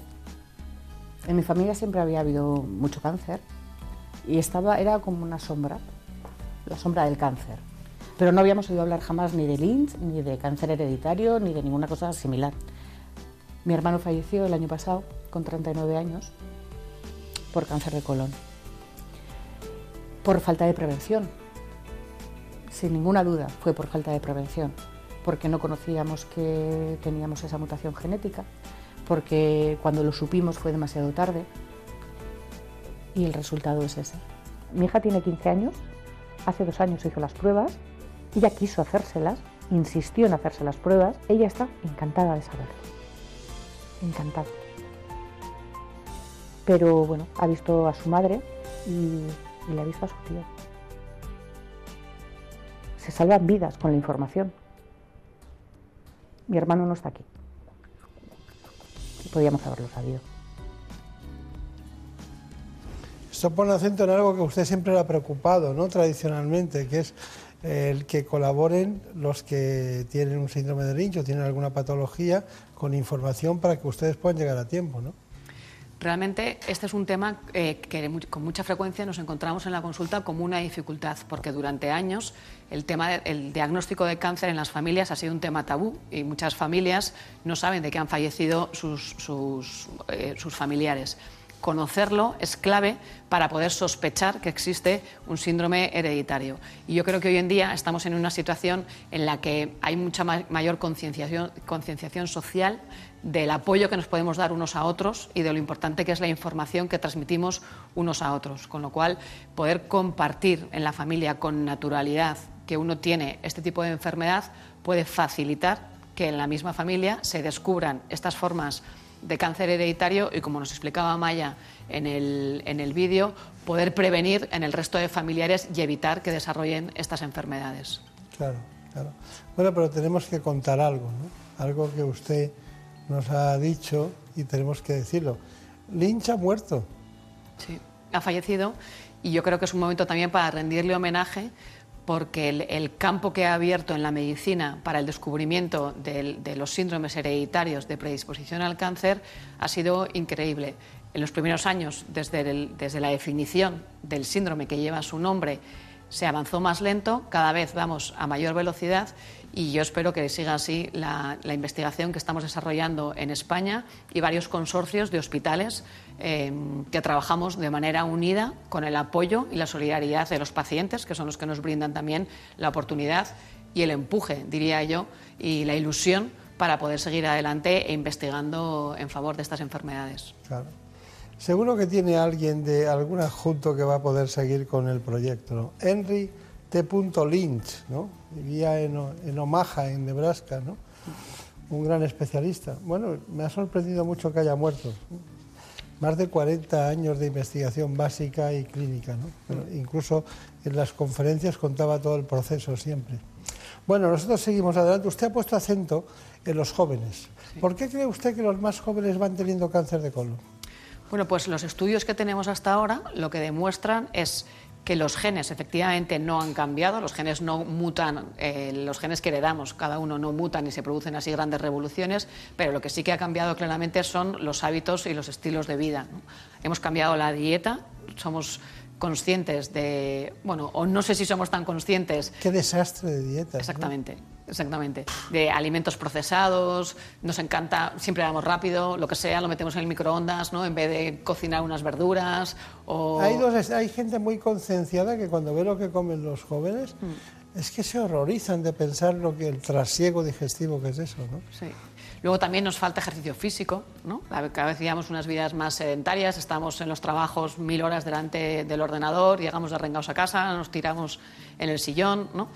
y mm, el tabaco, que cada vez, bueno, pues parece que, o sea, la campaña eh, antitabaco ha sido eficaz en algunos, mm, o sea, o va siendo eficaz, pero todavía queda mucha gente que fuma. El alcohol también eh, favorece el riesgo, es otro de los factores ambientales. Y lo que sí que me gustaría subrayar es que la buena noticia es que los estilos de vida que evitan la aparición de cáncer son los mismos estilos de vida que previenen de enfermedades cardiovasculares, porque podría ser distinto, pero es lo mismo. Con lo cual, yo creo que es importante subrayar el adherirnos a estilos de vida, ejercicio físico, dieta mediterránea, evitar eh, alimentos procesados. El de si quiere usted, o cualquier otro digestivo, ¿no? Hmm.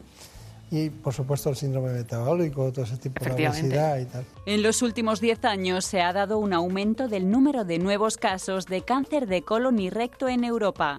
Además, un estudio confirma otro dato especialmente preocupante. La incidencia de este tipo de cáncer está aumentando entre las personas de 20 a 49 años y de manera más pronunciada entre el grupo de edad más joven. Existen varios factores que pueden estar detrás de esta tendencia, como el incremento de la obesidad, la falta de actividad física, el consumo de alcohol y el tabaco. Y también puede deberse en parte, aseguran los investigadores, a los síndromes de cáncer hereditario. Eso sí, de mantenerse esta tendencia al alza en Europa, podría reducirse la edad de los programas de cribado a 45 años. Bueno, eh, tenemos algo, tenemos poco tiempo, pero yo quiero ponerlo. Son muchos los mitos que se han creado en torno al cáncer de colon. Aunque está demostrado que el consumo de carne procesada se relaciona con un aumento de la aparición de este tipo de cáncer, eliminar la carne de la dieta no protege a efectos reales de desarrollar cáncer de colon. Eso sí, para prevenirlo es fundamental seguir una dieta rica en fibra y pobre en grasas. Otra de las falsas creencias es que si no se tienen síntomas no hace falta realizarse pruebas diagnósticas, pero a partir de los 50 años o antes si se tienen antecedentes de riesgo, deberían comenzar los controles, ya que el cáncer de colon a veces no produce síntomas. En cuanto a estas pruebas de detección, se ha extendido que la colonoscopia es dolorosa, pero actualmente al realizarla con anestesia o sedación no provoca dolor alguno. También se cree que los hombres tienen más riesgo de sufrir cáncer de colon, pero no es cierto, porque afecta a ambos sexos casi por igual. Una creencia que se ha difundido y que sí es cierta es que tanto la diabetes tipo 2 como la obesidad aumentan el riesgo de padecer esta patología. Bueno, doctora Raiz, ¿cuál es su conclusión? Porque podríamos estar usted y yo aquí toda la mañana y seguiríamos divirtiéndonos con el cáncer de colon en el buen sentido. Pues mis conclusiones serían básicamente tres. Lo primero que diría es que el cáncer de colon es el tumor más frecuente en España, pero se puede prevenir y recomendaría a la población por encima de 50 años que participe en los programas de prevención. Dos, que un porcentaje no desdeñable de cáncer de colon corresponde a formas hereditarias. Compartir la información familiar sobre los antecedentes de cáncer es relevante y poder hacer los estudios genéticos oportunos. Y tres, me gustaría dar las gracias a la Clínica Universidad de Navarra, al Servicio de Aparato Digestivo y al Servicio de Genética de CIMALAB de, de la Universidad, porque todo lo que hemos hecho es un trabajo conjunto entre unos y otros. Y no me quiero olvidar de los pacientes, que son siempre el motor y la ilusión que nos mueve para seguir trabajando e investigando en este campo. Claro. Pues yo le voy a decir a usted que hace 25 años, cuando hicimos este primer programa de cáncer de colon, no hablamos de Lynch. No hablamos de Lynch, hablamos de otras muchas cosas porque estábamos en los primeros pasos. Y ahora nos queda, podríamos seguir hablando en otro programa, de cáncer de colon con metástasis o sin metástasis. Porque entonces tendríamos que hablar del hígado y tendríamos que hablar de quimioterapia y de muchas otras cuestiones. Pero eso será otro día. Estupendo. Mucha- muchas gracias, ha sido un placer. Muchas gracias.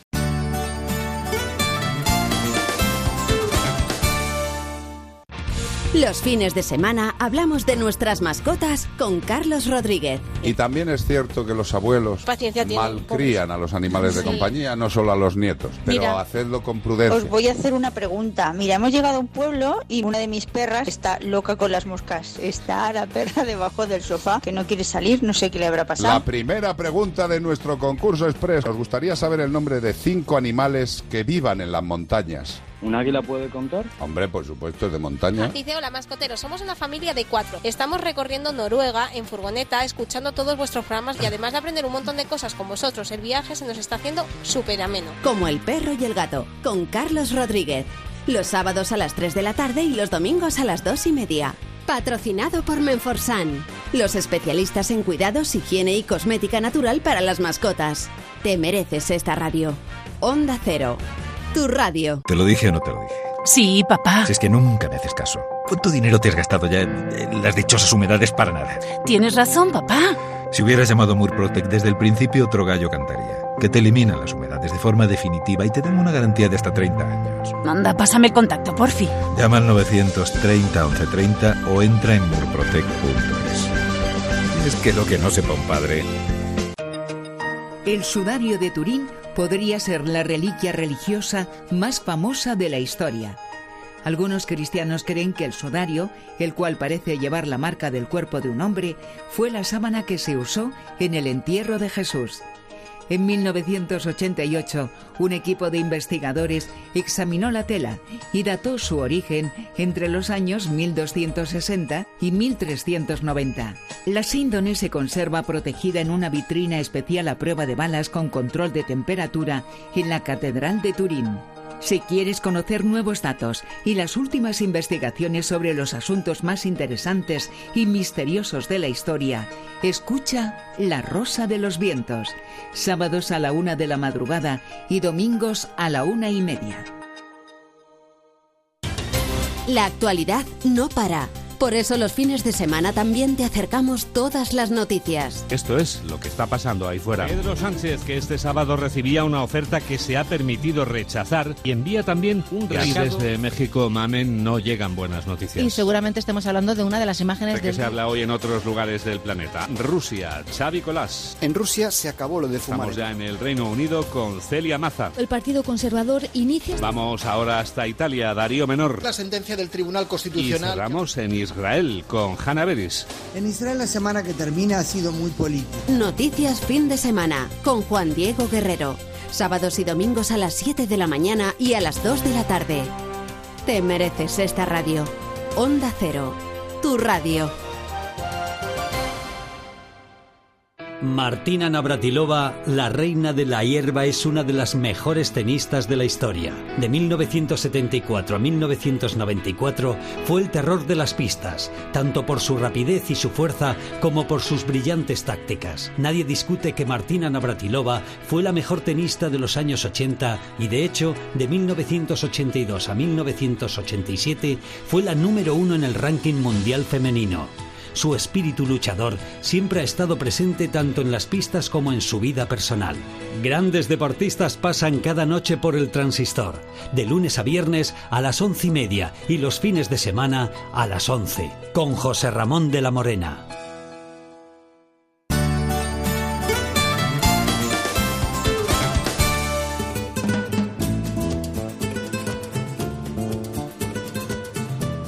Ha llegado el momento de conocer lo que publican nuestros compañeros de La Razón en ese suplemento de A tu Salud. Saludos desde La Razón. Esta semana en A Tu Salud abordamos las ventajas nutricionales de la leche de dromedario. España autorizará su comercialización en 2020 y los expertos analizan sus beneficios que se muestran superiores a los de vaca. Analizamos también cómo el sistema atiende bien al enfermo agudo en los procesos de ictus, pero deja desamparado al paciente cuando llega el momento de su rehabilitación. También contamos las novedades del nuevo CyberKnife adquirido por el Hospital Ruber Internacional de Madrid y las ventajas que muestra en radiocirugía. En la contra, el experto sanitario Ignacio Riesgo analiza la sanidad española y sus desafíos a corto y medio plazo. Estos son solo algunos de los contenidos. Encontrarán más información en las páginas del suplemento a tu salud y durante toda la semana en nuestra página web www.larazón.es barra a tu salud. Sin más, que pasen una feliz semana. En buenas manos. El programa de salud de Onda Cero. Dirige y presenta el doctor Bartolomé Beltrán. Hey, ¿a ti quién te dijo que te tengo que pedir permiso? No. ¿Quién dijo que yo soy un trapito viejo para tirarme por el piso? Sola, solea, sola, solea. Yo me resuelvo sola, solea, sola, solea. Ah, tú ten cuidado con lo que diga. Cuidado. Tenemos que tener mucho cuidado y sobre todo con determinados silencios que nos propicia el cuerpo. Hagamos nada. Ellas están solas hasta esta adversidad que provocan los ovarios. Vamos a hablar del cáncer más oculto, del que no da prácticamente sintomatología. Lo vamos a hacer con el doctor Javier de Santiago. Él es jefe de servicio de ginecología oncológica del Anderson Center de Madrid. Así que con el doctor Javier de Santiago y la voz de fondo de India Martínez, acudamos a conocer todos aquellos aspectos más importantes del cáncer de ovario. Según los últimos datos de la Sociedad Española de Oncología Médica, cada año más de 3.500 mujeres son diagnosticadas de cáncer de ovario en nuestro país. Se sitúa así en el quinto tipo de cáncer más frecuente en mujeres, por detrás de los cánceres de mama, colon, útero y pulmón. El cáncer de ovario es uno de los tumores con peor pronóstico, y es que como no tiene unos síntomas específicos, un 70% de estas mujeres son todavía diagnosticadas en fases avanzadas, lo cual afecta de forma importante al pronóstico y evolución de la enfermedad.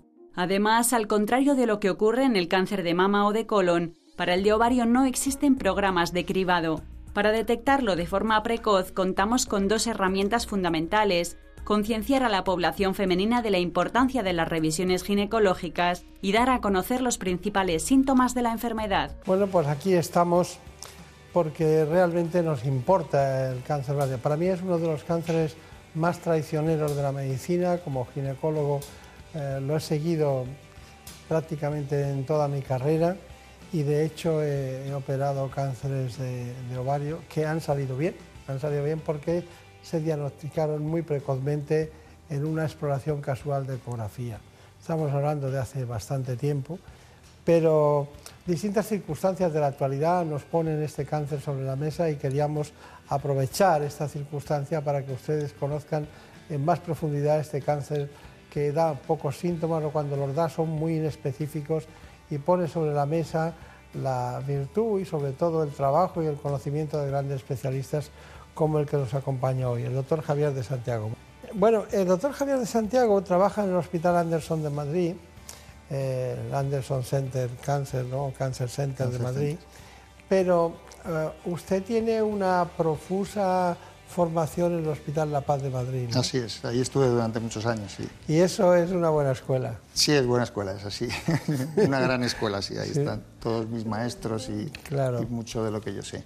Tuvieron que que montar el Ramón y Cajal para hacerlo mejor. Eso es. pero no, pero no, no, consiguieron nada más que hubiera dos hospitales muy buenos. La competencia es buena también, entonces eso estimuló también la ciencia. ¿no? Así que estuvo muchos años allí y luego, bueno, es doctor en medicina y ha trabajado en la autónoma, es profesor. Bueno, pues mucha, mucho trabajo por delante. Me gustaría que me centrara si usted tuviera un minuto, ¿qué diría del cáncer de ovario? Porque va a tener luego media hora, pero ¿qué, diría? Yo creo que, lo ha dicho usted muy bien, ¿no? Es el, nosotros lo llamamos como el asesino silencioso, porque básicamente es un cáncer que no tiene una gran incidencia, una gran prevalencia, pero sí que tiene una elevada mortalidad y una elevada morbilidad. Yo creo que eso es lo que caracteriza fundamentalmente a cáncer ovario. No una gran incidencia, pero sí una gran repercusión en el pronóstico y, en el tratamiento. Tenemos buenas noticias porque, porque bueno, vamos, cada vez vamos sabiendo más del cáncer ovario, cada vez vamos tratando mejor a nuestros pacientes, cada vez hacemos más investigación de calidad y eso va repercutiendo en que poco a poco conseguimos mejorar la supervivencia de nuestras pacientes y que, tengan además una calidad de vida cada vez mejor. Yo creo que, que, en ese sentido es donde vamos avanzando. Claro, claro que usted eh, opera el cáncer de ovario, ¿no? Y, de repente eh, muchas pacientes tienen quistes, tienen problemas, tienen endometriosis, tienen distintas circunstancias, pero al final tienen un cáncer. Y según mis datos hay 30 tipos diferentes según las, las, células afectadas de cáncer de ovario. No todos funcionan de la misma manera ni tienen tendrán distinta agresividad. Pero, pero, su trabajo siempre es bueno, ¿no? El problema está en lo que viene después. Claro, claro. Bueno, eh, sí que es verdad que, el, cáncer de ovario es un tumor muy heterogéneo, que incluso dentro de esos tipos de cáncer de ovario los comportamientos entre unas pacientes y otras no son los mismos. Es decir, 30 por, por, decir un número pequeño, pero probablemente podamos desgranar tipos histológicos mucho, mucho más. ¿no? Realmente El cáncer de ovario básicamente es los cánceres epiteliales de células germinales o del estroma, pero hay un, amplio abanico de posibilidades histológicas y de comportamientos biológicos que es realmente lo que condiciona. La enfermedad es el, comportamiento biológico del tumor. Eh, es más frecuente en mujeres eh, que tienen más de 50 años, ¿no? En general, estamos hablando en general. Hemos visto casos que son mujeres muy jóvenes, pero bueno. Pero mm, ¿Tiene algún componente, diríamos, algo que usted diría, esto es muy patognomónico o no tiene nada de patognomónico, ninguna sintomatología?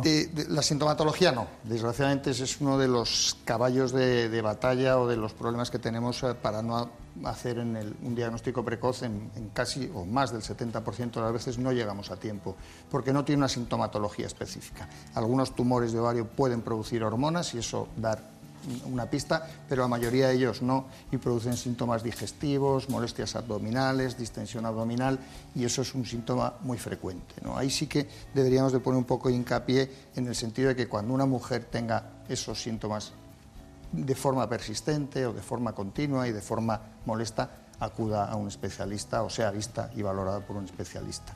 Eso podremos cambiar el 30% de, diagnóstico precoz, 70% tardío, quizás un poco más al diagnóstico precoz. Claro. Esas mujeres que son muy femeninas, hiperestrogénicas, tienen muchos estrógenos, son más proclives a tener cáncer ovario que las que son progesterónicas, algo de obesidad, más... Realmente con respecto al cáncer ovario no es tanta la relación. Sí que es cierto que hay una relación entre lo que antes se conocía como ovulación incesante, mujeres que no tienen hijos, mujeres que no han tomado anticonceptivos y que ovulan todos los meses o que durante mucho largo tiempo de su vida están ovulando, tienen un cierto incremento del riesgo. Pero el cáncer ovario eh, per se no es una enfermedad hormonodependiente como puede ser el endometrio o como puede ser la mama. ¿Qué eh, diríamos, cuando se diagnostica, ¿cómo diagnostica usted un cáncer de ovario? ¿Cuáles son los pasos? Ya sé que escuchará a la paciente, hará una historia clínica y luego hará una exploración básica, pero después, ¿qué, qué ocurre? Fundamentalmente nosotros como primera eh, método diagnóstico utilizamos la ecografía. La ecografía es un método que está que ya es ampliamente utilizado, tanto la ecografía transvaginal como la ecografía abdominal y disponemos de ella de forma sistemática en la consulta, una buena anamnesis, exploración y ecografía, digamos, es que es el, camino de entrada en el diagnóstico. Luego ya nos apoyamos en otras pruebas de imagen más específicas como el TAC, como la resonancia, como el PET los marcadores tumorales, pero la, puerta de entrada al diagnóstico es esa. ¿no? pero si no encuentra nada, no hace un marcador tumoral, ¿no? Claro, no, no. Realmente es otro de los caballos de batalla del cáncer ovario, que no tenemos un diagnóstico precoz como puede ser en el cáncer de cuello con la citología a toda la población o el cáncer de mama con la mamografía. En cáncer ovario, pues utilizamos las revisiones ginecológicas para intentar, pero eso no es un screening poblacional como lo entendemos. Claro. Es una pena eso, ¿no? Porque, claro, no da síntomas, no se encuentra nada, la ecografía no ve nada, y entonces no podemos hacer marcadores tumorales y entonces se nos puede escapar algún caso, ¿no? Sí, por desgracia es lo que sucede, que algunos se escapan. Eso no quiere decir que no sirvan de nada las revisiones ginecológicas, porque hay que poner en, contexto todo. Sí, lo entiendo, a lo mejor es uno de cada mil o uno de cada... Pero sí que algunos sí que podemos diagnosticar y, diagnosticar de forma precoz. Claro, claro. Bueno, hay pacientes, está de acuerdo con esto. Absolutamente.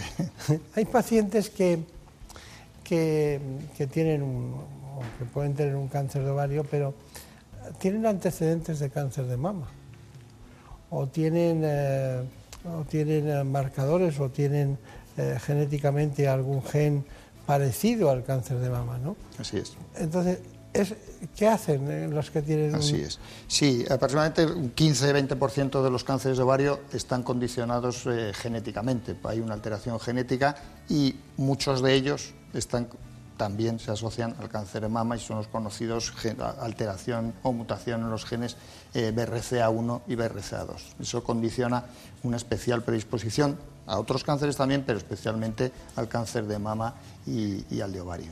En esas pacientes es donde sí que podemos hacer algo y tenemos programas de seguimiento y programas de atención específicos para detectar precozmente ese tipo de tumores o tratar de anticipar el diagnóstico de ese tipo de tumores. Es mucho más fácil, naturalmente, en la mama, porque es un órgano pues, eh, más eh, expuesto, por decir así, y que es más fácil eh, hacer un diagnóstico precoz o programas de mamografía. Con los ovarios tenemos más dificultad, pero, pero hacemos seguimiento más estrecho en pacientes genéticamente predispuestas. Es muy interesante este aspecto, ¿no? Ya se quitan ustedes un porcentaje de decir, bueno, por lo menos estoy tranquilo en hacer esto, ¿no? Sí, cada vez conocemos más genes, además relacionados con el cáncer ovario, no solo el BRCA, sino tenemos otra serie de genes que también condicionan una especial predisposición al cáncer ovario. ¿Cuándo empezó usted en el Anderson? Hace dos años, y en octubre del 16 octubre o sea, de Usted forma parte de ese trasiego que ha habido de oncólogos en España que han pasado de un lado a otro. ¿no? Así ha sido, así, así ha sido. ¿Y está contento? Encantado. Trabajo con un magnífico equipo de profesionales, un trabajo multidisciplinar, con investigación, que también es importante en el tema del cáncer, tener unidades de investigación y acudir a centros donde, donde se puedan hacer ensayos y, y, ensayos Son muy entusiastas ustedes allí dentro, ¿no? Mucho, mucho, mucho, mucho entusiasmo por nuestras pacientes y entusiasmo por tachar la palabra cáncer como, como pone en el logo, ¿no? Sí. Hombre, y luego es un centro que, que, podría crecer mucho más, todo lo que quisiera, ¿no? Porque hay ahí... Pero los especialistas son muy grandes, yo conozco bastante, de hecho muy grande, no por similitud con, con, ninguno de ellos, pero uno se llama grande y es un gran amigo de este espacio. Bueno, pero ha llegado a la cirugía, ¿no? Llega a sus manos, ¿no? Dígame, eh, ¿qué tipo de cirugía? ¿Cuándo? ¿Cuáles son las dificultades? ¿Cómo lo hace en el tiempo? Porque claro, ese es el, el, elemento fundamental, ¿no? Hay algunos que con cirugía solo se curan, ¿no? Efectivamente. Eh, es, es, fundamental, la estrategia del tratamiento en cáncer ovario es fundamental. Los dos factores principales de, de, pronóstico son el estadio cuando, cuando lo diagnosticamos y que no quede eh, residuo tumoral después de la cirugía y la cirugía no la decide el ginecólogo, en este caso yo, más quisiera ¿no? que imponerme ese, ese, mérito solo a mí mismo, ¿no? sino que se hace desde, de forma multidisciplinar. Ya no solo participa el ginecólogo, sino el oncólogo médico, el radiólogo, radioterapeuta, eh, anatomopatólogo, gente de la unidad de investigación. Eh, participamos todos en la elección del tratamiento ¿no? y cuando decidimos ¿no? llevar a una paciente al, quirófano para operarla, el objetivo debe ser el que he dicho, no ausencia de tumor residual después de la cirugía. Y son cirugías generalmente complejas. Los estadios precoces hacemos lo que llamamos una cirugía de estadificación, que es ver hasta dónde está la enfermedad nada más, tomar muestras y ver dónde hay o no hay enfermedad para ver cuál es el avance de la enfermedad, pero en la mayoría de los casos, estadios 3 y 4, lo que hacemos es una cirugía que llamamos de citorreducción, lo que digo, quitar la mayor cantidad de tumor posible y eso debe ser quitar todo el tumor. Y el cáncer ovario desgraciadamente afecta a muchos órganos, no solo a la pelvis, a los ovarios, al útero, sino también al intestino, a la vejiga, al peritoneo, al diafragma y eso es, requiere una cirugía, es una cirugía compleja, de alta especialización, que requiere también una alta experiencia y muchas veces también el, funcionar con, con, cirujanos generales, con urólogos, con, con otras especialidades para, como digo, conseguir residuo tumoral cero. Claro. Es que eh, cuando se encuentran con una con una con un cáncer de ovario que está muy desarrollado y contamina órganos vecinos, los órganos vecinos son todos muy importantes, todos, Todos, todos. El abdomen está lleno de órganos ¿ha visto alguna, alguna mm, como alguna siembra de células malignas en todo el peritoneo alguna vez? Sí, sí, muchas es terrible eso. Es terrible terrible porque son, quiero decir, que incluso hay veces que eso condiciona el no poder hacer cirugía, el, tener que abandonar la posibilidad quirúrgica porque no podemos extirpar todo el intestino delgado o dejar un intestino delgado demasiado corto o, que eso afecta después a la calidad de vida de una manera tan, tan importante que no merece la pena. En esos casos, generalmente lo que hacemos es empezar por tratamiento quimioterápico para tratar de reducir. La, terapia, la quimioterapia coadyuvante es fundamental en casos ya a partir de un determinado estadio. También, también, también. Cirugía, quimioterapia quimioterapia, cirugía es, el, es la base del tratamiento de cáncer ovario. ¿El primer órgano que, se, que, que sigue al, al ovario cuál es? El peritoneo, quiero decir que el peritoneo, pero es, es como una tela que cubre todos los órganos, quiero decir que el resto de los puede órganos... llegar perfectamente al iliopático... Perfectamente, perfectamente. Y después los ganglios también, frecuentemente. Para que luego digan que los ginecólogos no sabemos operar. Ya, fíjate. siempre, sí, Eso es un mito que hay que luchar contra él. No, sobre todo porque, claro, como los niños salen por vía vaginal, confunden, confunden que somos capaces de hacer la paroscopia y luego también interponer. En estos casos hace cirugía abierta, ¿no? Sí, cirugía abierta. La mayor parte de los cánceres de ovario, estadios 3-4, lo hacemos por, por la paroscopia. Yo soy muy antiguo en eso, me gusta mucho la cirugía abierta. Yo soy más proclive a la laparoscopia, pero no en cáncer ovario. No, no, en eso no. En, eso, no. claro. Bueno, tenemos las pruebas diagnósticas, claro, porque no se puede intervenir y decidir qué hacemos si no tenemos las pruebas diagnósticas. El doctor Raúl Márquez nos lo ha contado desde su hospital, el Anderson, Normalmente al diagnóstico de un cáncer de ovario vamos a ver como a través de dos vías, ¿no? Ese hallazgo casual que detecta precozmente el ginecólogo en una visita rutinaria o cuando los síntomas han ido avanzando, ¿no? Eh, más líquido, ascitis en el, en el, abdomen, aumento del perímetro abdominal, la paciente come y se llena precozmente, tiene a veces dificultades para, para orinar. ¿no? Normalmente a través de la ecografía va a, va a ser el, el inicio del diagnóstico. Además que con esta ecografía que hace el ginecólogo podemos percibir ya datos indirectos de malignidad. ¿no? Podemos ver que a veces estos, estos tumores presentan zonas sólidas, son irregulares, con perfiles un poco desdibujados, ¿no? A veces crean lo que se llaman una serie de tabiques gruesos eh, que nos hacen orientar, junto a lo que se llama la técnica Doppler, eh, unida de la ecografía, a una ya más o menos alta sospecha de malignidad de, ese tumor. ¿no? Y todo esto se complementará junto con la resonancia, el TAC o escáner y el PET-TAC. Normalmente la resonancia lo que nos va a dar es eh, muy buena información de la enfermedad locorregional, del peritoneo, del abdomen, no tanto más allá de lo que son de los, de los ovarios, igual que el TAC. ¿no? Y la prueba como el PET-TAC, que es una prueba muy sofisticada, que nos va a decir hasta dónde ha llegado la enfermedad en todo, en todo el cuerpo. ¿no? El punto más fundamental y pronóstico es que esa paciente se quede a cero, que exista residuo cero y a continuación daremos un tratamiento basado en quimioterapia, basado en una serie de compuestos que llamamos platinos, ¿eh? que lo que buscan es eliminar enfermedad microscópica que haya podido quedar. ¿no? Si hacemos una buena cirugía con residuo cero, cirugía óptima, y luego aplicamos un buen tratamiento, las posibilidades de, mm, curación son, son altas, ¿eh? son altas. Bueno, está muy bien, está muy bien las pruebas diagnósticas son fundamentales, ya vemos que ustedes van haciendo los pasos. ¿Hay una cuestión que le inquiete de que no hayamos dicho de estas en relación con la... Mm, yo creo fundamentalmente poner hincapié en los síntomas, en, cambiar el porcentaje de diagnóstico en estadios precoces, a poner estos programas divulgativos y, concienciación, es importante el, el poner manifiesto que no es normal que una mm, mujer entre 55, 60, 65 años tenga molestias abdominales todos los días, le crezca el abdomen, tenga dolores, entonces debe consultar, debe consultar. Claro, claro, Y, dentro de las grandes satisfacciones del cáncer, porque usted operará todo lo que son cánceres ginecológicos y eh, la cirugía oncológica en relación con la ginecología, pero da mucha satisfacción el, cáncer de ovario cuando se soluciona, ¿eh? La verdad es que sí, sí, porque es una cirugía complicada que lleva muchas horas y que cuando ves un resultado, cuando mm, notas que eres capaz de, afectar al resultado de, la enfermedad, pues es una satisfacción, sin duda. ¿Y el pronóstico que tienen mujeres jóvenes cuál es? depende de muchos factores, claro, depende de muchos factores del estadio, de la cirugía, del tipo histológico, de, tantos factores que es difícil establecer un, pronóstico general. El estadio influye mucho. ¿Y su conclusión de todo lo que hemos hablado?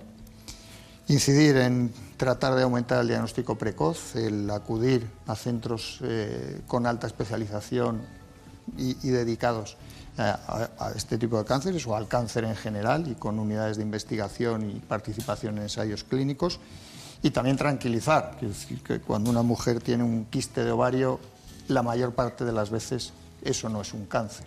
Se puede consultar, quitar el tabú, el miedo a decir si me van a decir que tengo un cáncer de ovario, ¿qué me va a pasar? La mayor parte de las veces acabamos haciendo el diagnóstico de ausencia de cáncer.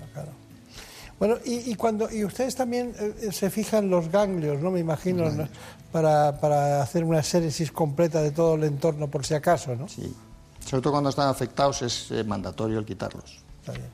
Bueno, pues aquí está el doctor Javier de Santiago, uno de los grandes de la ginecología en el ámbito oncológico, que está en el Anderson de Madrid y que se ha tirado casi 30 años en La Paz, no oculto, sino trabajando cada día en beneficio de todos nosotros.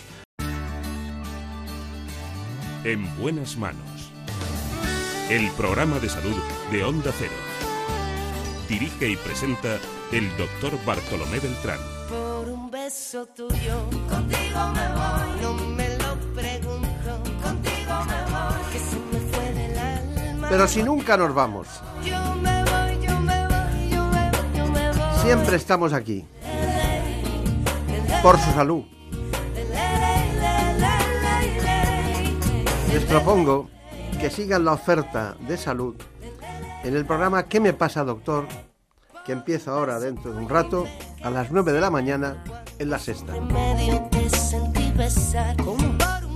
Compartimos contenidos, compartimos ilusiones, compartimos el interés por la salud.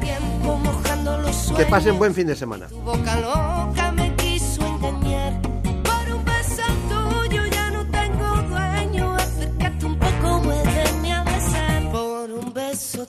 A Daniel Solís le gusta que diga seguiremos aquí hablando de salud. Por un beso tuyo, contigo me voy, no me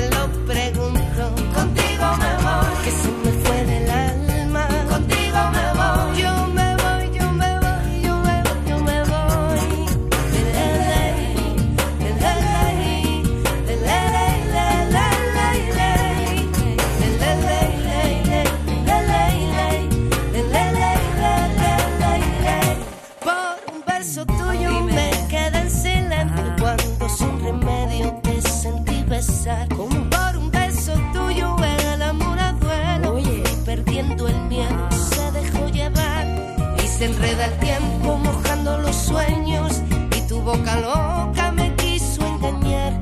Por un beso tuyo ya no tengo dueño, acércate un poco, muéveme a besar. Por un beso tuyo, contigo me voy,